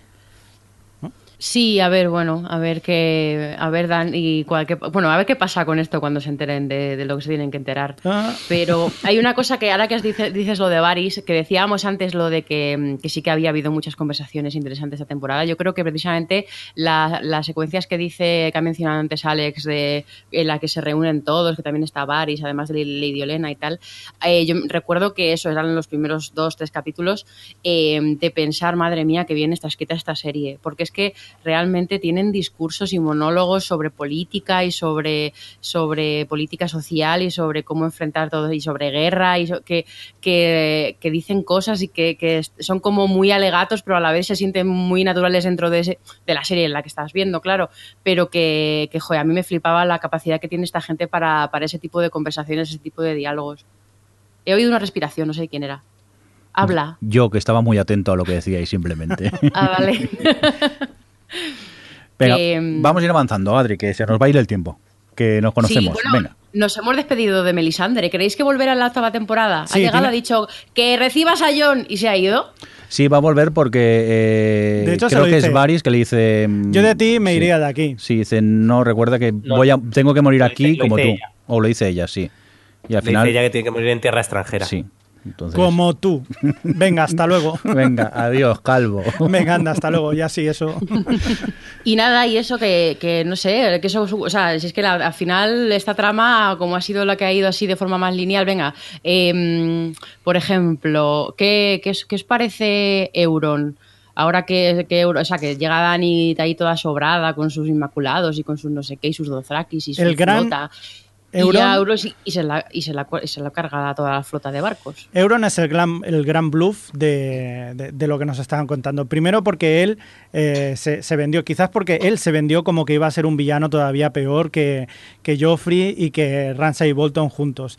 Y luego ha resultado ser pues un tío bastante canalla, un pirata, por así decirlo, bastante canalla, pero aparte de canalla y bocas no ha hecho mucho más. Pero mala persona, ¿eh? Ah, es mala persona, pero no es Joffrey ni Hombre, no, Ramsay. es que eh, ya superar a Joffrey o Ramsay eso- es complicado en, en este caso. Pero bueno, yo es un personaje que odio a muerte directamente. O sea, a mí me cae fatal. Cada vez Claro, que lo veo, cae me, mal. me- me tenso. Yo lo veo y me tenso. Y yo digo, oye, hay que hacer este. Cae mal, pero no, Sí. no es el típico malo malo. O sea, no, no es malote. Hombre, A ver, es que Pues a estoy mí de me, acuerdo. me gusta. Porque es ¿Te malo. gusta el rollo canallita, Alex? Sí. No, a ver, Exacto, eh, es un- cre- creo, creo que cumple con, con lo que tiene que hacer el personaje. El- la secuencia de la, la batalla de los barcos está bastante bien. Como pone contra la pared a Theon y le vuelve a un poco a dejar hecho un guiñapo eh, emocionalmente. Luego está divertido en la secuencia de- del último capítulo en la arena esa de los dragones. A mí creo que para lo que tiene que hacer el personaje, creo que cumple muy bien. Es Y muy le tonto. veo que tiene su carisma, tal.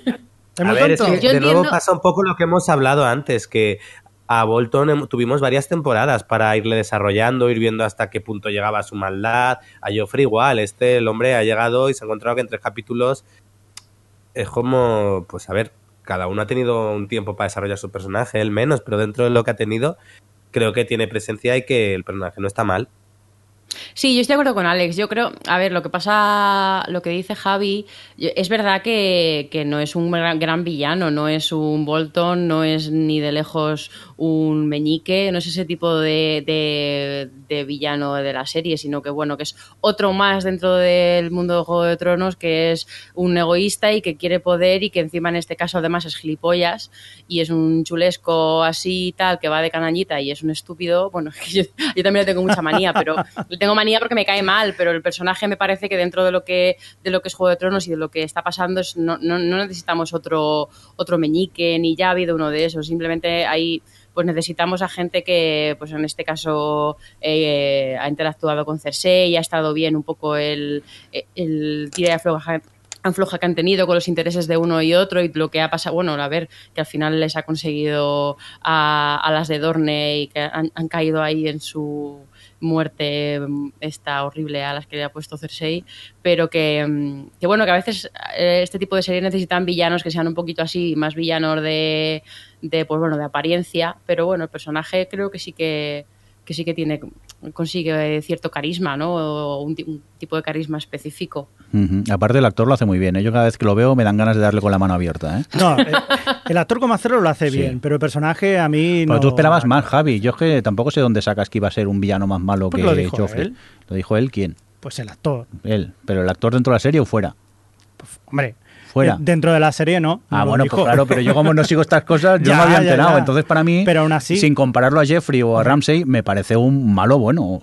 Nah. Un malo bueno, anda, que yo también. Viendo, viendo el nivel de malos que ha habido, Sí, vale, sí, pero... es un poco tonto. No, no, yo no. Ya te digo que a mí me parece y creo que lo hace muy bien, ¿eh? porque lo odia, al menos yo cuando lo veo ya lo, lo odio a muerte, que es quizá lo que también se busca en ese personaje. Bueno, mm, vamos a llorar porque hemos tenido que despedir a Olena. Sí, yo- la hemos despedido bien, porque la tía no se ha ido sin dar su última patada, pero, pero es uno de esos personajes que ha sido uno de, de mis favoritos de toda la temporada y me parece que, que o sea, de toda la temporada, no, de toda la serie, y, y que le han dado, en este caso sí que le, creo que le han dado una muerte digna y un, sí, una salida digna de la serie. Y tanto. Pero ha sido un poco pim pam la despedida, ¿eh? O sea, eh, llegamos aquí, venga, hablo contigo, veneno y pum, ya está. No sé, mm, No, pero a ver- con las pedazo batallas que han habido y aquí en este caso como que, que me ha parecido un poco descafeinado. Sí, pero... Y además yo diría que, que ya su despedida es una de las frases míticas de la serie. Sí, Eh, sí. Quiero ella que sepa que fui yo. Y, y además después de tomarse, no sé, creo que, que lo han solucionado lo han solucionado bien. En una secuencia le han dado una despedida a la altura de un- del personaje. Sí. Sí, Sí, yo sí, estoy de acuerdo que es un personaje de irse más así con, un- con una secuencia de diálogo tenso que, que con una gran batalla que, bueno, hemos visto, bueno, la toma de Alto Jardín fue en off, la de Castle Rock también fue en off, porque, bueno, ya hemos tenido otras batallas, eh, pero tampoco nos pueden mostrar todas. Me Y pareció, este caso- me pareció muy chulo eh, eh, cómo resuelven todo eso. De cuando llegan allí y se van a Roca, Roca Casterly. eh, no, ¿cuál es el, el de los eh, Lannister? Bueno, Eh, eh, Hi- High Garden. High Garden, ¿no? No. No, High Garden no. No, no, High Garden es el de, perdón. lo, Roca Casterly. Olena. Roca Casterly, ¿no? Eso. Vale, pues Sí. cuando, cuando van a Roca Casterly y sí que ahí desembarcan todos los Inmaculados y tal, y se encuentra que no hay nadie. Mm. Y luego la siguiente escena es cuando se ve ya efectivamente que están allí. O sea, ¿cómo está resuelto tácticamente, ¿no? Aquello que lo han dejado todo para irse verdaderamente a donde les duele, que es los que le van a dar todo el dinero, me parece que está muy bien hecho. Incluso aunque te hayas ahorrado toda esa batalla que es mucho más épica, ¿no? Y dices, saltártelo así de repente y te Sí, sí. Totalmente "Joder, ¿cómo me la han El colado?". productor de la serie cuando le contaron esto el guion aplaudía, lloraba Claro, emoción. claro, ¡Ay, es- La pasta que me voy a O sea, ahorrar. resuelve un montón en No, un pero- momento y, y te consigue que luego Sí. verdaderamente donde te vas a gastar el dinero no es en una batalla, sino en el atropello que hacen luego más adelante en, en el capítulo 5, que es este, los botines de guerra, Hmm. que es ya cuando salen de Alto Jardín con todo y viene el dragón ahí, y aunque sea con mucho menos, pues consiguen un efecto mucho mayor. O sea que me parece fabuloso que se lo hayan saltado. Totalmente, estoy totalmente de acuerdo con Javi, porque además eh, ya no es por lo de lo, lo, que dice Jordi, que obviamente, claro, el dinero influye mucho en cuánto te puedes gastar en batallas, pero precisamente con todas las elipsis que ha habido en esa temporada, esta es una de las que narrativamente mejor funciona, porque es como te saltas dos batallas prácticamente, porque la de Roca Casterly vemos un poquito de cuando entran los, los Inmaculados ahí y arrasan, pero es como, es, es el típico, eh, la típica elipsis por corte que es como, uy, ¿qué ha pasado? Y ya te das cuenta de que han tomado todo Alto Jardín y tal, es como que funciona muy bien narrativamente eh, en, este caso, igual que en otras a lo mejor eh, no funciona tan bien o no detectas tan bien el paso del tiempo, no tienes efecto, en este caso yo creo que bien. Pero bueno, ya que menciona Javi lo de la, la batalla esta del botín, madre mía, qué espectacular todo, ¿eh? Qué espectáculo. Además, eh, impre pero impresionante, impresionante porque mm, estaba pasa, pasaba igual, yo creo que me pasó con la batalla de los bastardos, que mmm, cinematográficamente ves cosas o ves decisiones y tal que, que, que no, yo no había, o sea, que no había visto antes, ni siquiera en el cine, que hemos visto mucho cine de batallas y tal, pero que como que mmm, dentro de que no haya nada que sea súper inno innovador, en la forma que tienen de plantearlo eh, resulta súper emocionante. Totalmente, es Totalmente. que te, te, atrapa muchísimo el, la batalla esa. Y es lo que dices tú, no es quizá de las batallas más espectaculares, pero igualmente yo me quedé enganchado y tal y como está rodado es que eh, no puedes dejar de... Pero de ¿cómo mirar. que no es espectacular si llega un dragón sí, y pero... empieza a quemar gente? Vale. Eso no es espectacular, ya no sé qué es. A ver, ent entenderme. Entenderme, no, no es una donde hay 10.000 millones de personas en pantalla luchando y soldados. Eh, es pero que ¿cómo es... que no? Si están los Doctaris, los Que no, que no hay tantos, soldados, que no, que no me lo mentéis. Pero los Drakis encima de los, de los, de claro, encima disparando de los el arco. disparando un arco. ¿Pero qué quieres tú de épica? 20 personas quemándose a la vez. Que eso no es suficiente, hombre. Que he visto... Yo no quiero meterme en una guerra con Jordi, ¿eh? he visto batallas más épicas yo en esa serie. vale, sí, tenéis razón, es espectacular. Quizás no me he expresado correctamente. Pero... Puede que no sea. Sí. sí, sí que es verdad que igual no entras tanto como en la batalla de los bastardos, que era mucho más asfixiante, pero como espectacular es y mucho. O sea, cuando te aparece ahí un dragón, sí. es brutal. O sea, cuando que... empieza todo a arder por allí. No sé si de vosotros, pero a mí me entra. Bueno, yo es que me levanté y aplaudí. Digo, joder, qué, qué, qué, bien sienta tener un dragón, hombre. Cuando ves a Daenerys ahí, cuando el momento que parece que la va a matar también, que dice Jaime, sí. o sea, Jamie, hostia, que voy a ir yo... a por ella y tal. No puede ser. Pero en ese momento estaba pensando, es que. Es que puede ser, o sea, en otra serie diría no, porque ahora aparecerá claro. alguien y no sé qué.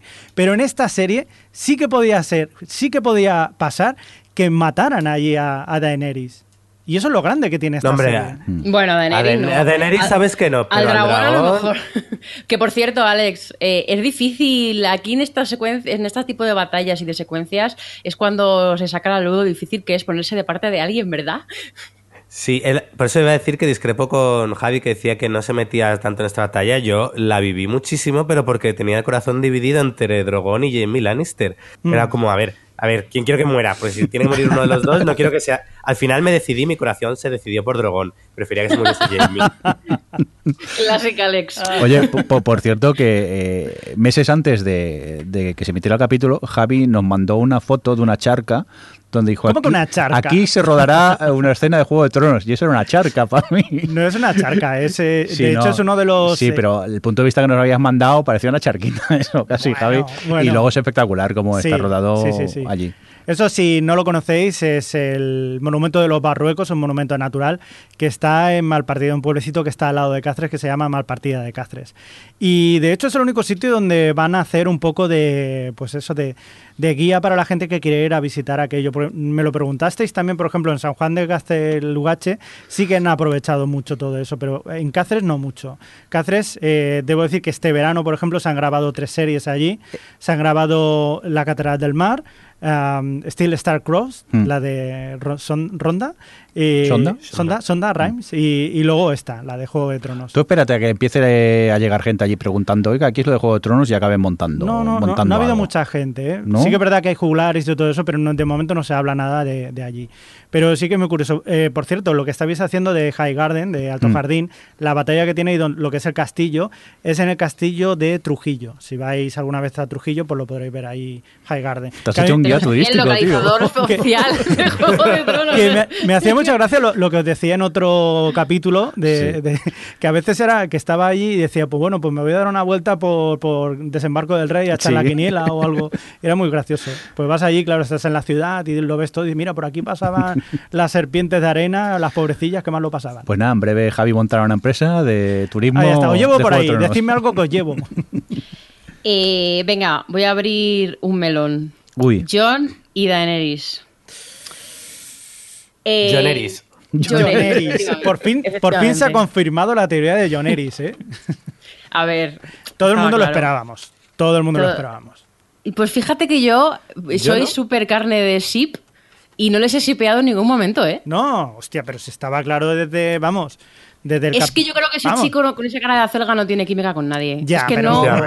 Pero el problema es, el no. actor, el problema es el actor, lo decimos muchas veces, pero si en los libros ya joder, está claro que tienen que acabar juntos, clarísimo. ¿Ah, sí? Totalmente. Pero bueno, ¿Los han visto? Aparte de, de que acaben juntos o no y tal, eh, les hemos visto ahí encontrarse, ha llegado John y les ha pedido ayuda y tal, y la otra, eh, mm, arrodíllate, que es como, ya le dijo una vez una salvaje esto y acabó bien. Eh, pero, ¿cómo habéis visto un poco cómo han llevado esta química entre ellos o esta, esta relación entre ellos hasta que al final pues eh, ha pasado lo que ha pasado? Yo creo que eh, han llevado muy bien toda la relación de respeto que surge entre ambos. Creo que eso es de lo mejor trabajado esta temporada, que ahí se han tomado su tiempo en eso, en la forma de encontrarse, que era casi como colisionaban cada uno, como yo soy rey del norte, yo soy la reina legítima, y poco a poco como han ido entendiéndose y como han ido comprendiéndose el por qué cada uno es rey de lo que es y, y aceptándose. Pero ahí creo que entonces es de nuevo les ha vuelto a faltar tiempo para dar el salto del respeto mutuo que tienen a la relación romántica. Hay un momento que Tyrion también les shipea, que es como, uy, aquí yo veo.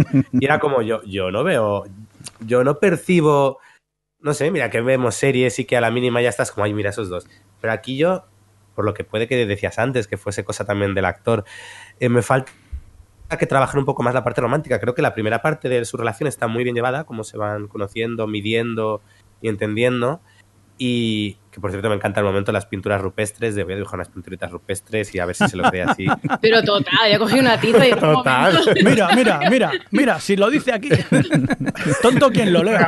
Se veía muy bien para tener muchos años de antigüedad. el frío que que lo ahí- conserva.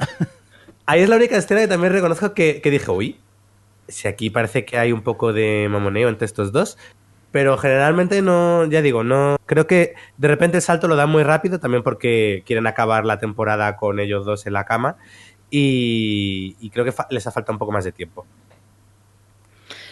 Yo estoy muy de acuerdo. De hecho, a mí hasta me da, porque sé que lo tenían que hacer porque da mucho jugo y porque son primos y, bueno, tía primo y eso ahora va, va a generar cosas. Pero, pero, mm, pero yo me hubiese gustado que se hubiese quedado en una relación, en la relación de respeto, porque es lo que sí que han construido. Pero es que yo creo que ya no solo es culpa de, de Kit Harington, sino también es culpa de, mm, de la de Daenerys, que no me sale el nombre de la Emilia Clark. De Emilia Clark. Sí. porque Es que los dos, yo, yo no, yo lo veía, veía los planos, lo- los planos detalle, los planos, los primeros planos de sus de las miraditas, con, inte- con la- esa intención de que hubiese, de que había algo más, de que hubiese cierta química, pero es que ninguno de los dos la ha sabido expresar. Exacto. No se miraban con ese, con ni un mínimo de deseo o de lo que fuera. Entonces, a mí no me lo han vendido para nada. No hay química entre ellos. Digámoslo así. Pues nada, eso, eh, eh, Jordi no dice nada. Jordi No, no, eh, no. ha si- les ha sipeado total. Yo, dejadme que estoy, es que me ha entrado con el estaba ojo. ahí, estaba con el cuaderno escribiendo en corazoncitos John y Dani. Johnny Dani, Johnny, Johnny Dani. Dani. John Eris. John Ellis. Pero bueno, a ver, hablemos, venga, ya, vamos a pasar a lo siguiente. Hablemos del plan este, que era el peor plan que se les ha ocurrido en la vida, de ir al otro lado del muro a por un muerto viviente para enseñárselo a Cersei y convencerla. Es como... Mira, Adri, me gustaría que dices, eh, en el guion pone el plan de ir a a por un zombie. John, Jorah, Gendry, el perro, la hermandad, Tormund y algunos salvajes. Yo aquí cambiaría por y un par de extras que son los que van a morir. Total. Bueno, eso, eso, eso, eso, vamos, eh, está clarísimo, que es como, es hasta risible. Como sale en la batalla y no hace más que morir gente eh, pelirroja. Aparta. ¿Y esto qué? Esto además, ¿dónde Bueno? Y, y yo digo, pues se, se- se atreverán a cargarse al salva, porque además yo digo, como lo plantaron con una conversación que tiene el perro con el salvaje, que hablan de Brienne, Sí. y yo digo, ya verás que van a cargarse al salvaje porque, porque bueno, pues ya tienes ahí esa historia de amor truncada, ¿no? Digamos. Y no, Yo pensaba no, llorar. Porque también tiene un momento como de despedida con Dani, después de haberse Mm. encontrado, y pensé que también que se quedaba.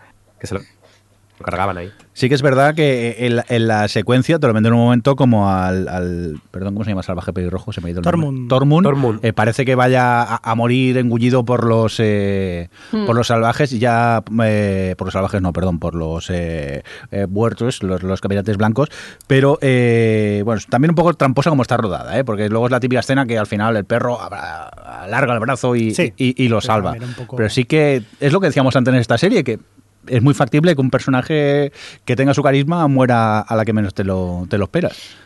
Ya, pero tendría que haber muerto alguien. Es que. Bueno, ¿Pero ya- sufriste o no sufriste? ya- ya Bueno, muere- mira quién muere. No. muere el de la Mira quién hermandad. muere. De, de- de frío muere, pero Pero es que hasta. No, hay que se cargan al dragón. Sí, Sí, bueno, Ya, también. bueno. De hecho, Que tampoco está nada mal, ¿eh?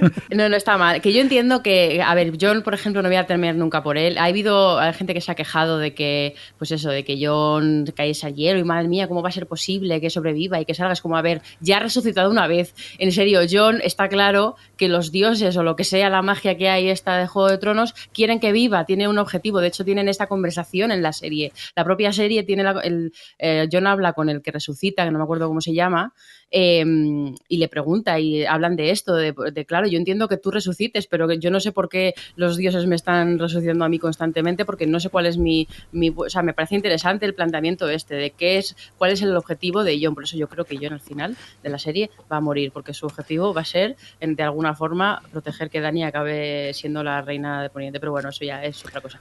Pero, eh, pero claro, es como, vale, John no voy a temer por su vida y no va a morir, pero cualquiera de los otros llegó un punto en el que no hacían más que, parece, parece, parece, le salvan, parece, parece, y ya, ya dejé de pensar que cualquiera Sí. iba a morir. sí, sí, sí, es que sí. parece, parece, parece, anda, mira un extra, pum, ha muerto. sí. De hecho, curioso, de hecho, que por cierto, di Javi, Javi. que posiblemente esta temporada haya tenido menos muertos que mm, cualquiera otra de que, que haya habido en Juego de Tronos.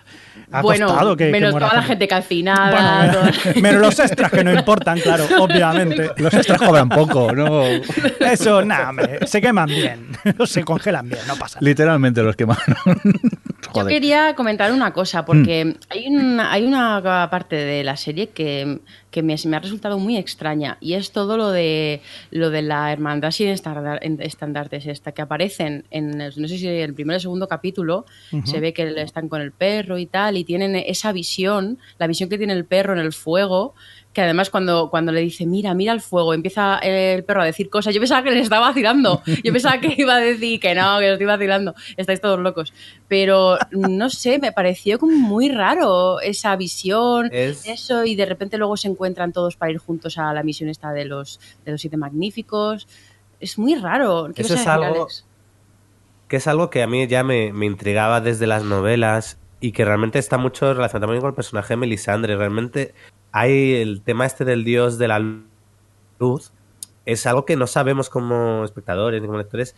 Realmente ese dios de la luz es bueno, bueno, bueno, malo, que pretende, porque realmente parece guiar los pasos de Melisandre, pero también guía los pasos de este, del, de, bueno, del que resucita con la espada de fuego, por qué le resucita a él, luego por qué resucita a John Nieve, pero a su vez eh, no le importa quemar a la hija de... Es decir, Sí, es como un dios que no sabemos muy bien cuál es su papel en todo este en todo este fregado, por decirlo de alguna manera. Entonces yo creo que es una de las cosas que a mí más ahora mismo me tienen que no sé por dónde va a salir. Mientras que otras tramas que se ven un poco más previsibles, ese tema del dios del fuego no sé muy bien en qué va a quedar o cómo se va a revelar al final ese dios del fuego. Si para el bien, para mal o, o qué.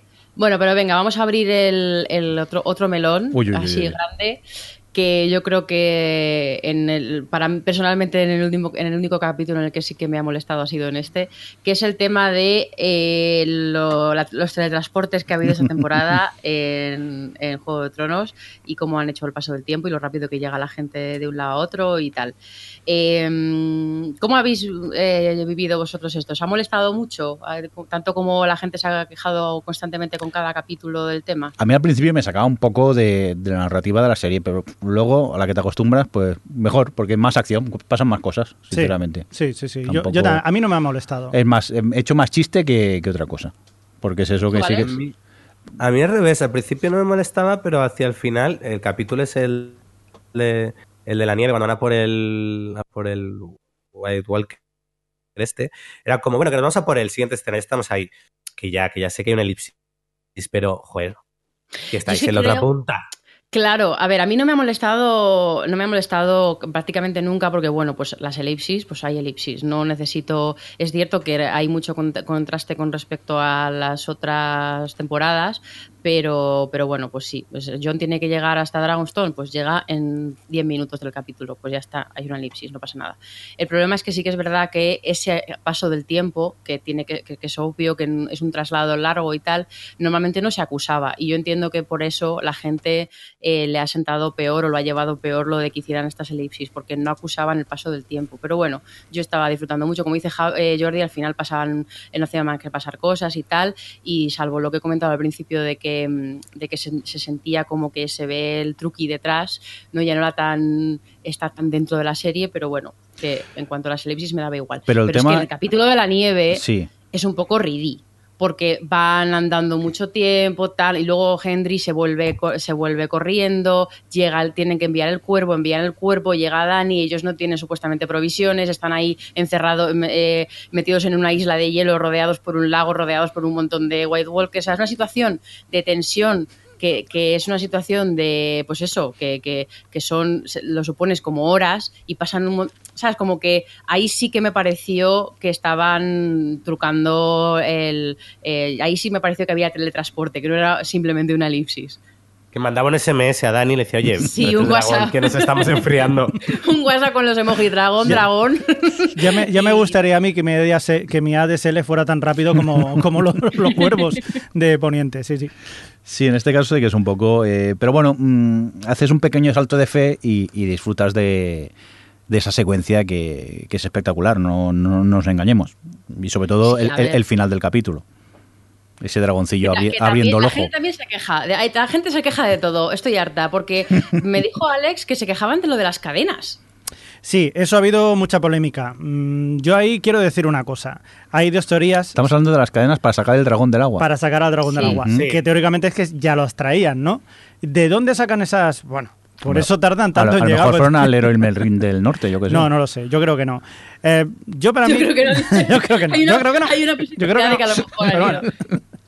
Yo creo, a ver, es una explicación ¿eh? mía, que yo tengo mis teorías que no se ha cumplido ni una, pero que posiblemente las trajeran para, para poder tirar abajo la, el muro, ¿no? No me jodas, tío. ¿Qué podría Con ser? lo que pesan las cadenas y luego llegan y el dragón se lo carga en un momento. Ya no arrastró las cadenas, ¿para qué? Por eso que dice, Por eso tu ahora, teoría ahora- no- dice, ahora ya está, ahora ya tenemos al dragón a la mierda las cadenas, ya lo que hagamos el muro y ya está. que ya lo han dicho, lo dijeron cuando en alguno de los momentos de Bran, de, ah sí, cuando cuando Benjen le dice a Bran que no puede pasar el muro porque es porque tiene magia y Benjen es medio medio White Walker, eh, eh, pues yo entiendo que claro que el dragón le destruye el muro porque en cierto modo es una criatura mágica y tiene pues, algo hay ahí de hecho no destruye el muro puede están ahí en el bordecito y yo creo que eso ayuda pero pero claro luego lo de las cadenas tampoco Hay otra Alex, teoría. decías A ver. que había una teoría, ¿no, Alex? Sí. De esto. Básicamente dice el bueno teoría es que el rey este del no- de El Night King. Night King, rey de la noche, también tiene el mismo poder que Bran. De hecho, por eso cuando en la temporada anterior eh, Bran le ve y el rey de la noche le ve también a él. Entonces viene a decirte que al igual que Bran puede ver retazos de cosas. Entonces eh, la teoría es que también ve un retazo de que va a conseguir al dragón y entonces dice, "Ah, como voy a cargarme, yo voy a las cadenas de casa. Pero ¿en qué se sustenta? Que en eso, en que se tiene ese, en teoría, en, por eso le ve. En que no hay Ah, héroe en Berlín. habrán- ¿Qué, es el- qué- qué han visto que hay en la serie que su Cuando Bran, ve, cuando Bran ve al Rey de la Noche y el Rey de la Noche le devuelve la mirada, que es cuando, está, que es cuando el capítulo Ah. de Odor, Vale, vale, vale. Sí. que Bueno. tiene ese poder también. No sé, el caso es que, o sea, yo no digo que no me lo creo, o sea, que lo de. Simplemente. lo planteé. Ni me lo planteé. Fue como. es que, además, yo les veo a los White Walkers, que es cierto que tienen un ejército de zombies eh, que solo corren y hacen. "Ah", pero los White Walkers, de verdad, o sea, los que son, los que son White Walkers, Los buenos. eh, se les ve que. Los que White lle- o sea, Walkers. llevan- Los llevan White. ropa, llevan caballos, tienen una jerarquía, o sea, tienen, entre muchas comillas, una civilización, son seres pensantes. Entonces, en, algo- en ningún momento me chocó que tuviesen unas cadenas. Además, llevan eh, paseándose por el norte y llegando hasta el muro mm, toda la serie, porque mm, a saber, no sabemos nada de ellos. Pueden tener ahí al lado su propia mm, ciudad con cosas, no lo sé, es que no me lo planteé, porque como me parece que tienen su propio plan y que tienen su, su historia y su tal, pues, pues sí, tienen cadenas. No, no me, no me chocó, la verdad, cuando me lo dijo Alex me quedé, digo, madre mía, la gente no sabe de qué quejarse, de verdad. Hay, hay una cosa que me parece muy interesante de ese episodio, que es el hecho de que cuando están todos ahí, dice, mira, tenemos la oportunidad de cargarnos ahora toda la guerra que es yendo a matar a esos, porque acababan de descubrir que si mataban a uno de los White Walkers, White- White de- de, los- Walkers. de los White De los Walkers, White Walkers. de los que molan, eh, pues se, se cargan a todo el ejército. Dice, si vamos ahora como locos, aunque muramos, si nos cargamos a eso, se acaba todo. Y ahí estaba quizás uno de los puntos fuertes que, puede, que más adelante sean, no sé, yo mis teorías Tú y tus teorías. Pero está claro que algo tiene que ver, ¿no? Hombre, obviamente al final no, no van a matar a todos los zombies, se al Rey de la Noche y ya está. No les va a dar tiempo en seis capítulos, si no, a cargarse a todos. Sí, que dijo Daenerys que eran 100.000 o algo así. ¿Qué trabajo? Pues mira si entre 100.000 no pueden llevar una cadena entre todos. Un cachito cada uno. Que, que, por cierto, otra cosa que no me molestó para nada y que la gente también se queja mucho es de cuando, cuando aparece Benjen para salvar milagro- milagrosamente a John. Es como. Es cierto que es, mm, es como, qué casualidad. Pues bueno, sí, es que Benjen está por ahí. Es como. Mm. Es que ya vemos que hay algún tipo de mm, fuerzas sobrenaturales que están protegiendo a John. Que me gusta porque has dicho que es medio White Walker, pero ahora ya es Walker entero, ¿eh? Después de esa escena, creo yo. Es, sí, si es que queda algo de él, porque tela. Sí, que es un momento quizá un, un poco patillero, pero a ver, si es cierto también que está por la zona, ¿por qué no? Puede, puede ocurrir. Pero yo, No, es que que sales y dices, voy a bajarme a comprar algo Claro. ahí abajo y digo, "Uy, John Nieve, Ahí que se me ahoga. De todo el ayudarle". segundo pino a la derecha. Sí, ¡Hombre, sí, sí. Benjen! No, yo de hecho cuando de repente veo que de lejos aparece algo ya me vino, o sea, fue Sí. como, pues es el tío, está. está. clarísimo. Pero venga, no, venga, vamos a ir cerrando eh, con uno de los momentos, mis momentos favoritos de la temporada, que es el concilio. Cuando después de siete temporadas, todos los personajes, o casi todos los personajes de la serie se reúnen sobre la misma arena, iba a decir bajo el mismo techo, pero no. Y, y qué momentos, ¿eh? Además que eligen eh, unas conversaciones y personajes que se hablan unos a otros, como muy, muy peculiar todo, como, como plantean esa secuencia. ¿La también- disfrutasteis tanto como yo? sí, Sí. pero ahora voy a decir una cosa. A mí me chocó mucho la falta de protocolo que había allí, porque... Bueno, le etiquetas. claro, porque... No, pero... Bueno, bueno, bueno. en- entiéndeme. eh, O sea, los saltos en el tiempo Sí, no, no, pero no, la no. etiqueta sí. O sea, se sientan todos y, y, claro, ves allí Cersei reina, eh, Daenerys reina, eh, John Nieve rey, no sé qué, y, y están recién sentados todos y, y va la mont- eh, el, el perro y se levanta y se pone a- adelante de la montaña. ¿Qué? ¿Eh? Eh, eh, eh. Digo, que te llevas Cersei Ay, allí, tío. Un poco... A mí eso me, me encantó porque es como, ¿quién va a hablar primero? ¿Qué va a pasar? Y se levanta el Y- y- otro Y, que de repente se levanta el perro, es como, joder, no me lo esperaba. Y luego también hay eh, el momento en el que se cargan al, al, al, al- al zombie y, y se levanta Euron y, y se pone a mirarlo. ¿no? Digo, ¿esto, ¿Esto qué es? Digo, un poco de protocolo, tío, coño, un poco de Y educación. sale por patas, Sí. y sale por patas. Adiós, pringaos. Que luego sabes por qué, pero al principio es como, Sí. perdona, se acaba de ir. Es Es como... verdad, el adiós pringado me encanta. que no soy tan valiente, ¿eh? que es que a mí me ha entrado miedo. ¿eh? Ostras, yo os, os debo decir que tenía otra teoría de estas locas mías que nadie más la ha tenido, pero que yo me imaginaba que cuando iban al norte el perro iba a morir y se iba a convertir en un White Walker de estos, un White, el de los que molan Walker. Y, y que se lo iban a llevar allí y entonces iba a luchar contra la montaña y le iba a ganar. Y entonces ahí sí que se daría cuenta, pues esta, de Lena o sea, Cersei, que sí que eran peligrosos. Ya está. Y al final no se cumplió. Y al Para que veáis que no, que no tú se escribes, tú te escribes tu propia serie. Efectivamente. Y- Os hago yo todos los finales que queráis. ¿Qué serie ves tú, Sí. Javi? Me la imagino, ¿Qué? sueño. No, no tienes internet en casa, ¿no? Te imaginas las cosas. Hablábamos antes de lo de John. Mm. Es que, mira, me pone los nervios. Primero Bueno. están ahí en Eastwatch, eh, que se van a, ya se van a subir todos al dragón y van a salir por patas y él se tiene que bajar para pelearse contra. Venga. Y, lo- y y están aquí y tiene que mentir un poquito. Sí. Para que Cersei diga, y nada, no, es que aquí la Rubiales es mi queen. Joder, tronco. Y Dani le dice que no me importaba que mintiese. Total. Panoli, que eres un panoli. He perdido un dragón por tu culpa y encima vas y no Sí, mientes. sí, porque el, el dragón muere por culpa de, de, de Jon. Si se hubiera subido a- al dragón, no hubiera pasado nada, Claro. pero de golpe por Yo dije que lo siento mucho. Allí John está un poch. Me voy a hacer el chulico. Un momento, que te voy a salvar. Y ahí la caga directamente. Lo que, si, si, si da igual, si hay un momento que incluso se lo dice ella, dice, si no pasa nada, o sea, si te quieres venir luego te abro, pero vamos, que no hacía falta. Madre mía, lo que hay que hacer. El abrumado. John el abrumado. El abrumado. Sí, sí, tiene su código ético que no lo cambia absolutamente por nada, que por una parte está bien, pero, joder, chico, yo qué sé, sé un poco más flexible o algo, no sé, ¿qué más te da? Por cierto, que luego le da una lección tremendísima a hacerse de cómo se tiene que mentir. Es muy A grande ver, todo menuda, eso. menuda es. Pues ¿Os sí. creéis que está embarazada? Sí. Sí. Yo creo que sí. Porque si te fijas, ahora al rever la serie eh, hay dos o tres escenas en las que entra eh, Jamie en la habitación y está el... Bueno, el, el- ese que es médico, bueno, que es médico que hace de todo un poco, el, es que no me acuerdo cómo se llama el personaje ese. El Quiver. El Quiver. Y siempre están como hablando y cuando entra eh, Jamie, él se calla y, y desaparece la habitación. Claro, una vez sabes que está ya embarazada, pues puedes entender eh, el, el porqué de, de- de esas acciones. Que él está, está Quibull diciendo, no te preocupes, a las contracciones en esta, en este No, pero momento, a los como, tres como- meses son normales. como también es el médico de la corte, pues yo qué sé, estará allí atendiéndole. Pero yo creo que sí, ¿no? No sé, ¿Tú crees que se lo inventa? Yo creo que se lo inventa porque se supone que no puede tener más hijos, pero bueno, también se supone que Dani no puede. Y anda que no han, no han plantado la temporada que se va a quedar embarazada de John. Que también es verdad, es como ¿quién te lo ha dicho? ¿Alguien que te odiaba, que no puedes tener más hijos? Eso, eso es grandísimo. mejor. ¿Alguien, Puede alguien que esté quiere que tengas descendencia? Y tú te fías mucho de lo que digo. ¿No Una es que eso-? No, pues entonces. yo de, de verdad que mira que digo, Jon Snow es un tío soso de narices, pero es que en ese momento me partí de risa cuando dice, dice bueno, y a lo mejor esa fuente igual no es muy fiable, ¿no? ¡Qué grande, por Dios! Me parece grandiosa esa frase. Ay, bueno. Venga, no, muy vamos. grande es la, la secuencia Tyrion-Cersei, Buah. Sí. que, que es como, pero Tyrion, ¿cómo te metes ahí? Está muy bien llevada. Y luego, no, bueno, no sé si lo vas a comentar, pero el, el tema del baloncar y todo el tema de Jamie y Cersei y su relación. Comenta, comenta.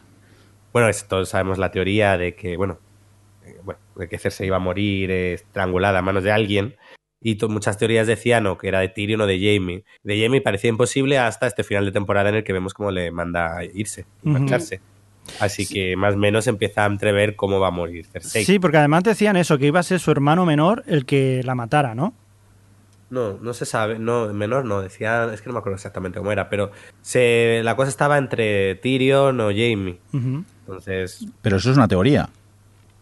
No basada eso- en la profecía que le dice la bruja. Ah, vale, vale, cierto, Ah, cierto. que podemos ver al principio de la quinta temporada. creo Cierto, perdón, ya no recordaba esa profecía. Cierto. Sí, por eso también que basada en esa profe- profecía, por eso yo pienso que se lo inventa o que no va a tener hijo. No lo va a tener. mejor- a lo mejor lo matan antes de que lo tenga. Claro. tal. Sería, sería un final como, como muy de cerrar el ciclo, ¿no? De Jamie que también mató al rey loco y luego mata a la reina loca. O sea, sería, wow. y encima su hermana. Qué horror, qué tragedia familiar, por Dios.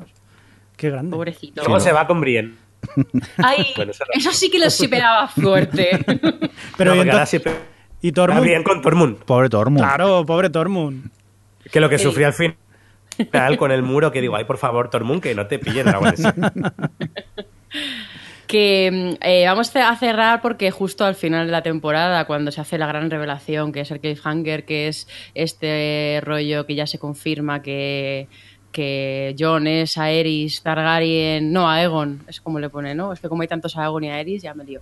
Que es un Targaryen y que es el, el sobrino de Dany y que realmente eh, Raegar nunca, o sea, que es curioso porque toda la serie empezó porque por la rebelión de Robert y, que Robert pensó que Raegar había secuestrado a Lyanna Stark y resulta que no, que se habían escapado y se habían casado felizmente y, y John es un hijo criado del amor. Eh, es Sam el que llega y le dice a Bran, oye, mira, enciende, o sea, mira a ver esto, esto en concreto, porque resulta que tal. No hemos hablado de Sam en toda la temporada y eso que ha tenido algunos de los momentos más asquerosos de, de la serie. O Cierto. sea, Cierto, los cierto. momentos caca caca y aquella transición con el con el pus Las del- pústulas esas, Ay, por sí. favor. Era, era asqueroso, pero era fascinante a la vez. eh. Por el Está montaje, también- es, el es- montaje es hipnótico. brutal, Era pero, pero no sé si recordáis, pero hay un momento que se ve Ed tirada de comida. Sí. Ed tirada de comida. Digo, parar ya, por favor, parar ya. Yo, yo digo, Sí, no, y además que limpian, limpian los, los boles esos, Sí. que parece que es, o sea, de tal El forma mismo, que parece, parece que, que es el comen, claro, que comen en el mismo sitio donde cagan. Y es como, yo agradezco que, que a estas alturas todavía no se haya inventado el olor te- televisión, ¿eh? No, no, Porque no. esa- eh, hubiera sido un momento horroroso. Quita, quita. quita. a ver, Juego de Tronos olería fatal todo el tiempo, Sí. si fuese por eso, porque esos no se duchan nunca. Pero, pero bueno, esto ya tenemos aquí el final. eh, con este ese momento, esa, ese de- final en paralelo con la revelación de lo de John y ellos dos ahí frungiendo. Eh, ¿qué, qué os parece? ¿Qué- qué- o sea, cuando se entere, o sea, porque yo creo que aquí hay es interesante pens- pensar en los personajes que han construido los, en Juego de Tronos, John y, y Dani, y cómo creéis que van a reaccionar ante esto. ¿Cómo creéis A Dani no le va a hacer nada de gracia. Y a Pero Mormon, si Dani es una Targaryen que no pueden ser más incestuosos. sí, por Pero esa parte sí. va a decir. Pero ya no es ella la primera en la línea de sucesión. Exacto, ¿quién será? El- claro, el- Ya. O la es el otro, es ya. Entonces no le va a hacer mucha gracia. lo- lo- sí, Didi, Javi. No, que yo creo que una cosa que había dicho Alex anteriormente, que, que o no sé si ha sido Alex o ha sido tú, que al final será Jon el que muera en favor de, de Daenerys. Pero que posiblemente acabe teniendo un niño también por ahí por medio, ¿no? lo Aquí es que nadie piensa Ya en lo el, han hecho. nadie lo piensa han- en el pobre llora o qué. Eh, totalmente, ¿eh? pobrecito. Pobrecico. Que Sí, por fin se que se salva, se cura y Le han curado ya con eso. sí ya, pero yo creo que él mm, la- el que lo curen va bien, pero él busca otra cosa. el eterno No sé, yo-. No sé cómo, cómo reaccionará Dani, pero mm, es curioso porque eh, precisamente una de las cosas que, que se, para mí se prueba que, que Juego de Tronos es una gran serie es cómo toda la temporada ha ido encaminándose eh, con diversas mm, conversaciones y tal hacia este punto. Porque hay un momento en el eh, cuando se, se han encontrado John y Dani que están ahí en Dragonstone están andando por los- el paseo de rocas y tal, que él, ella, están hablando de esto y tal, no sé qué, y él le dice a ella muy claramente no soy un Stark, pero es que luego a mí me gusta mucho la conversación que tiene John con Theon cuando Theon le dice, le pide perdón y le dice que es que no sabe cómo sentirse porque, claro, se siente un Stark, pero ahora es un Greyjoy y no sabe qué hacer y John le dice, mira, no pasa nada, puede ser las dos cosas. Y ahí yo estaba pensando, ¡ah! Tú ya está John plantando que a él, o sea, como que no va a tener, él se va, va- va a ser siempre un Stark y cuando le digan que es un Targaryen, pues no le va a hacer, no le va a hacer demasiada tal porque además John eh, no quiere ser el rey. O sea, ya es, algo que queda muy claro con su personalidad, que él no quiere en ningún momento, aunque sea él supuestamente ahora el, el sucesor mm, tal, pero, pero no sé, me parece un momento que va a ser un momento muy curioso de la próxima temporada. Lo que sí que es verdad lo que dice Alex, que, que Dani siempre ha ido por delante con eso de que, de que ella es la, la heredera legítima y la que, pues eso, que, se- es su trono y que eso lo está haciendo de recuperar su trono. Pero claro, ahora ya mm, te estás tirando a tu enemigo. Yo creo que se va a enfadar, que es eso lo que decís. Ella, su, su, su cometido en esta vida es eso, es, es- es la- la reina de los siete reinos. Y, y aquí de repente eh, dirá, "Eh, que aquí hay competencia. y veremos a ver, no sé, pero también lo, lo que decís de que John se puede sacrificar por ella, lo veo como hasta poético y, y, y, y bonito. Es que los dos no pueden. Tiene que morir alguien, ¿eh? De importante al final o algo. Es Juego de Tronos, va a morir alguien. Sí, eso seguro. Pues eso, no sé si hay alguna cosa más que queréis comentar del final, de la temporada, de las cosas. Que se me ha hecho muy corta. cliffhanger. Sí, y que hay que esperar hasta el 2018, ¿no? Finales. que qué momento ahí cuando llega el dragón con su fuego mm, azul Mm. y tira el muro, ¿eh? Siete temporadas para ver cómo pasan en el muro. Yo me Así, quedé... en un momentico. ¿Os esperabais eso en algún momento? Yo me quedé con la boca abierta, ¿eh? Yo lo esperaba en el momento que dejan las cadenas y dice, por fin, pueden ir corriendo. Sí. Yo, de pensé que iba a sobrevolarlo y, bueno, no sé, que se llevaría algunos con él en el dragón, pero no que se lo iba a cargar así. Ay, pues yo en el momento en el que le convierten a, Sí. a Viserion en esto me lo imaginaba. Sí, sí, sí. Como Para nada. ahora tienen algo para, Claro. para destruir el muro. Lo pensé, que sí, pero claro, no pensaba que nos lo fueran, o sea, que se fueran, ya se habían gastado tanta pasta que digo, a ver cómo lo hacen. Pero claro, así tan espectacular y eso. Pero bueno, entonces, a ver, conclusiones. Conclusiones, ya habéis hecho las conclusiones al principio, pero ahora conclusiones al final. Pues ahora no nos que- gusta, la que- temporada no nos gusta ahora. No, pero sobre todo ya estas conclusiones de cara a lo que viene y a Mm. lo que viene supuestamente hasta 2019 nada. Pues mira, conclusión. eh, en seis capítulos, ¿cómo me vas a acabar esto? A ver. Seis capítulos de 90 ¿Por qué no me lo minutos, ¿eh? Sí, bueno, aún así. ¿Cómo va a acabar? ¿Dónde está todo ahí? Y luego también pensándolo bien, es como, ¿cómo le va a acabar en dos novelas todo esto a Martin? Bueno, sí, sí lo escribe. Sí, lo escribe.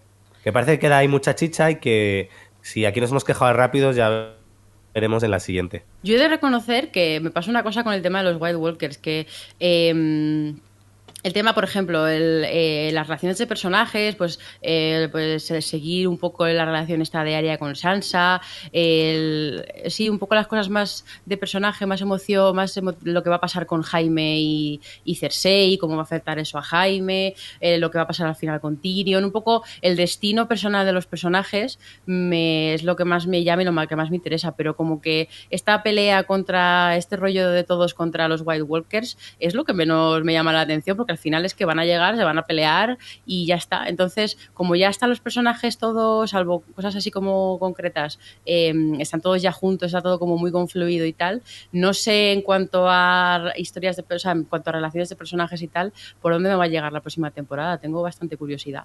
Hombre, hay que ver la que le hace Cersei, que ya va a su bola aprovechando ahora que, lo- que esto se piensa que está aliada con ellos. Ya, a ver cómo acaba Poniente después de todo esto. Y luego yo muero por ver cómo, pues eso, Sansa y, y Arya se enfrentan al asedio que va a llegar de todos los caminantes blancos. No, no, a ver, todo lo que queda pinta muy, pinta muy bien.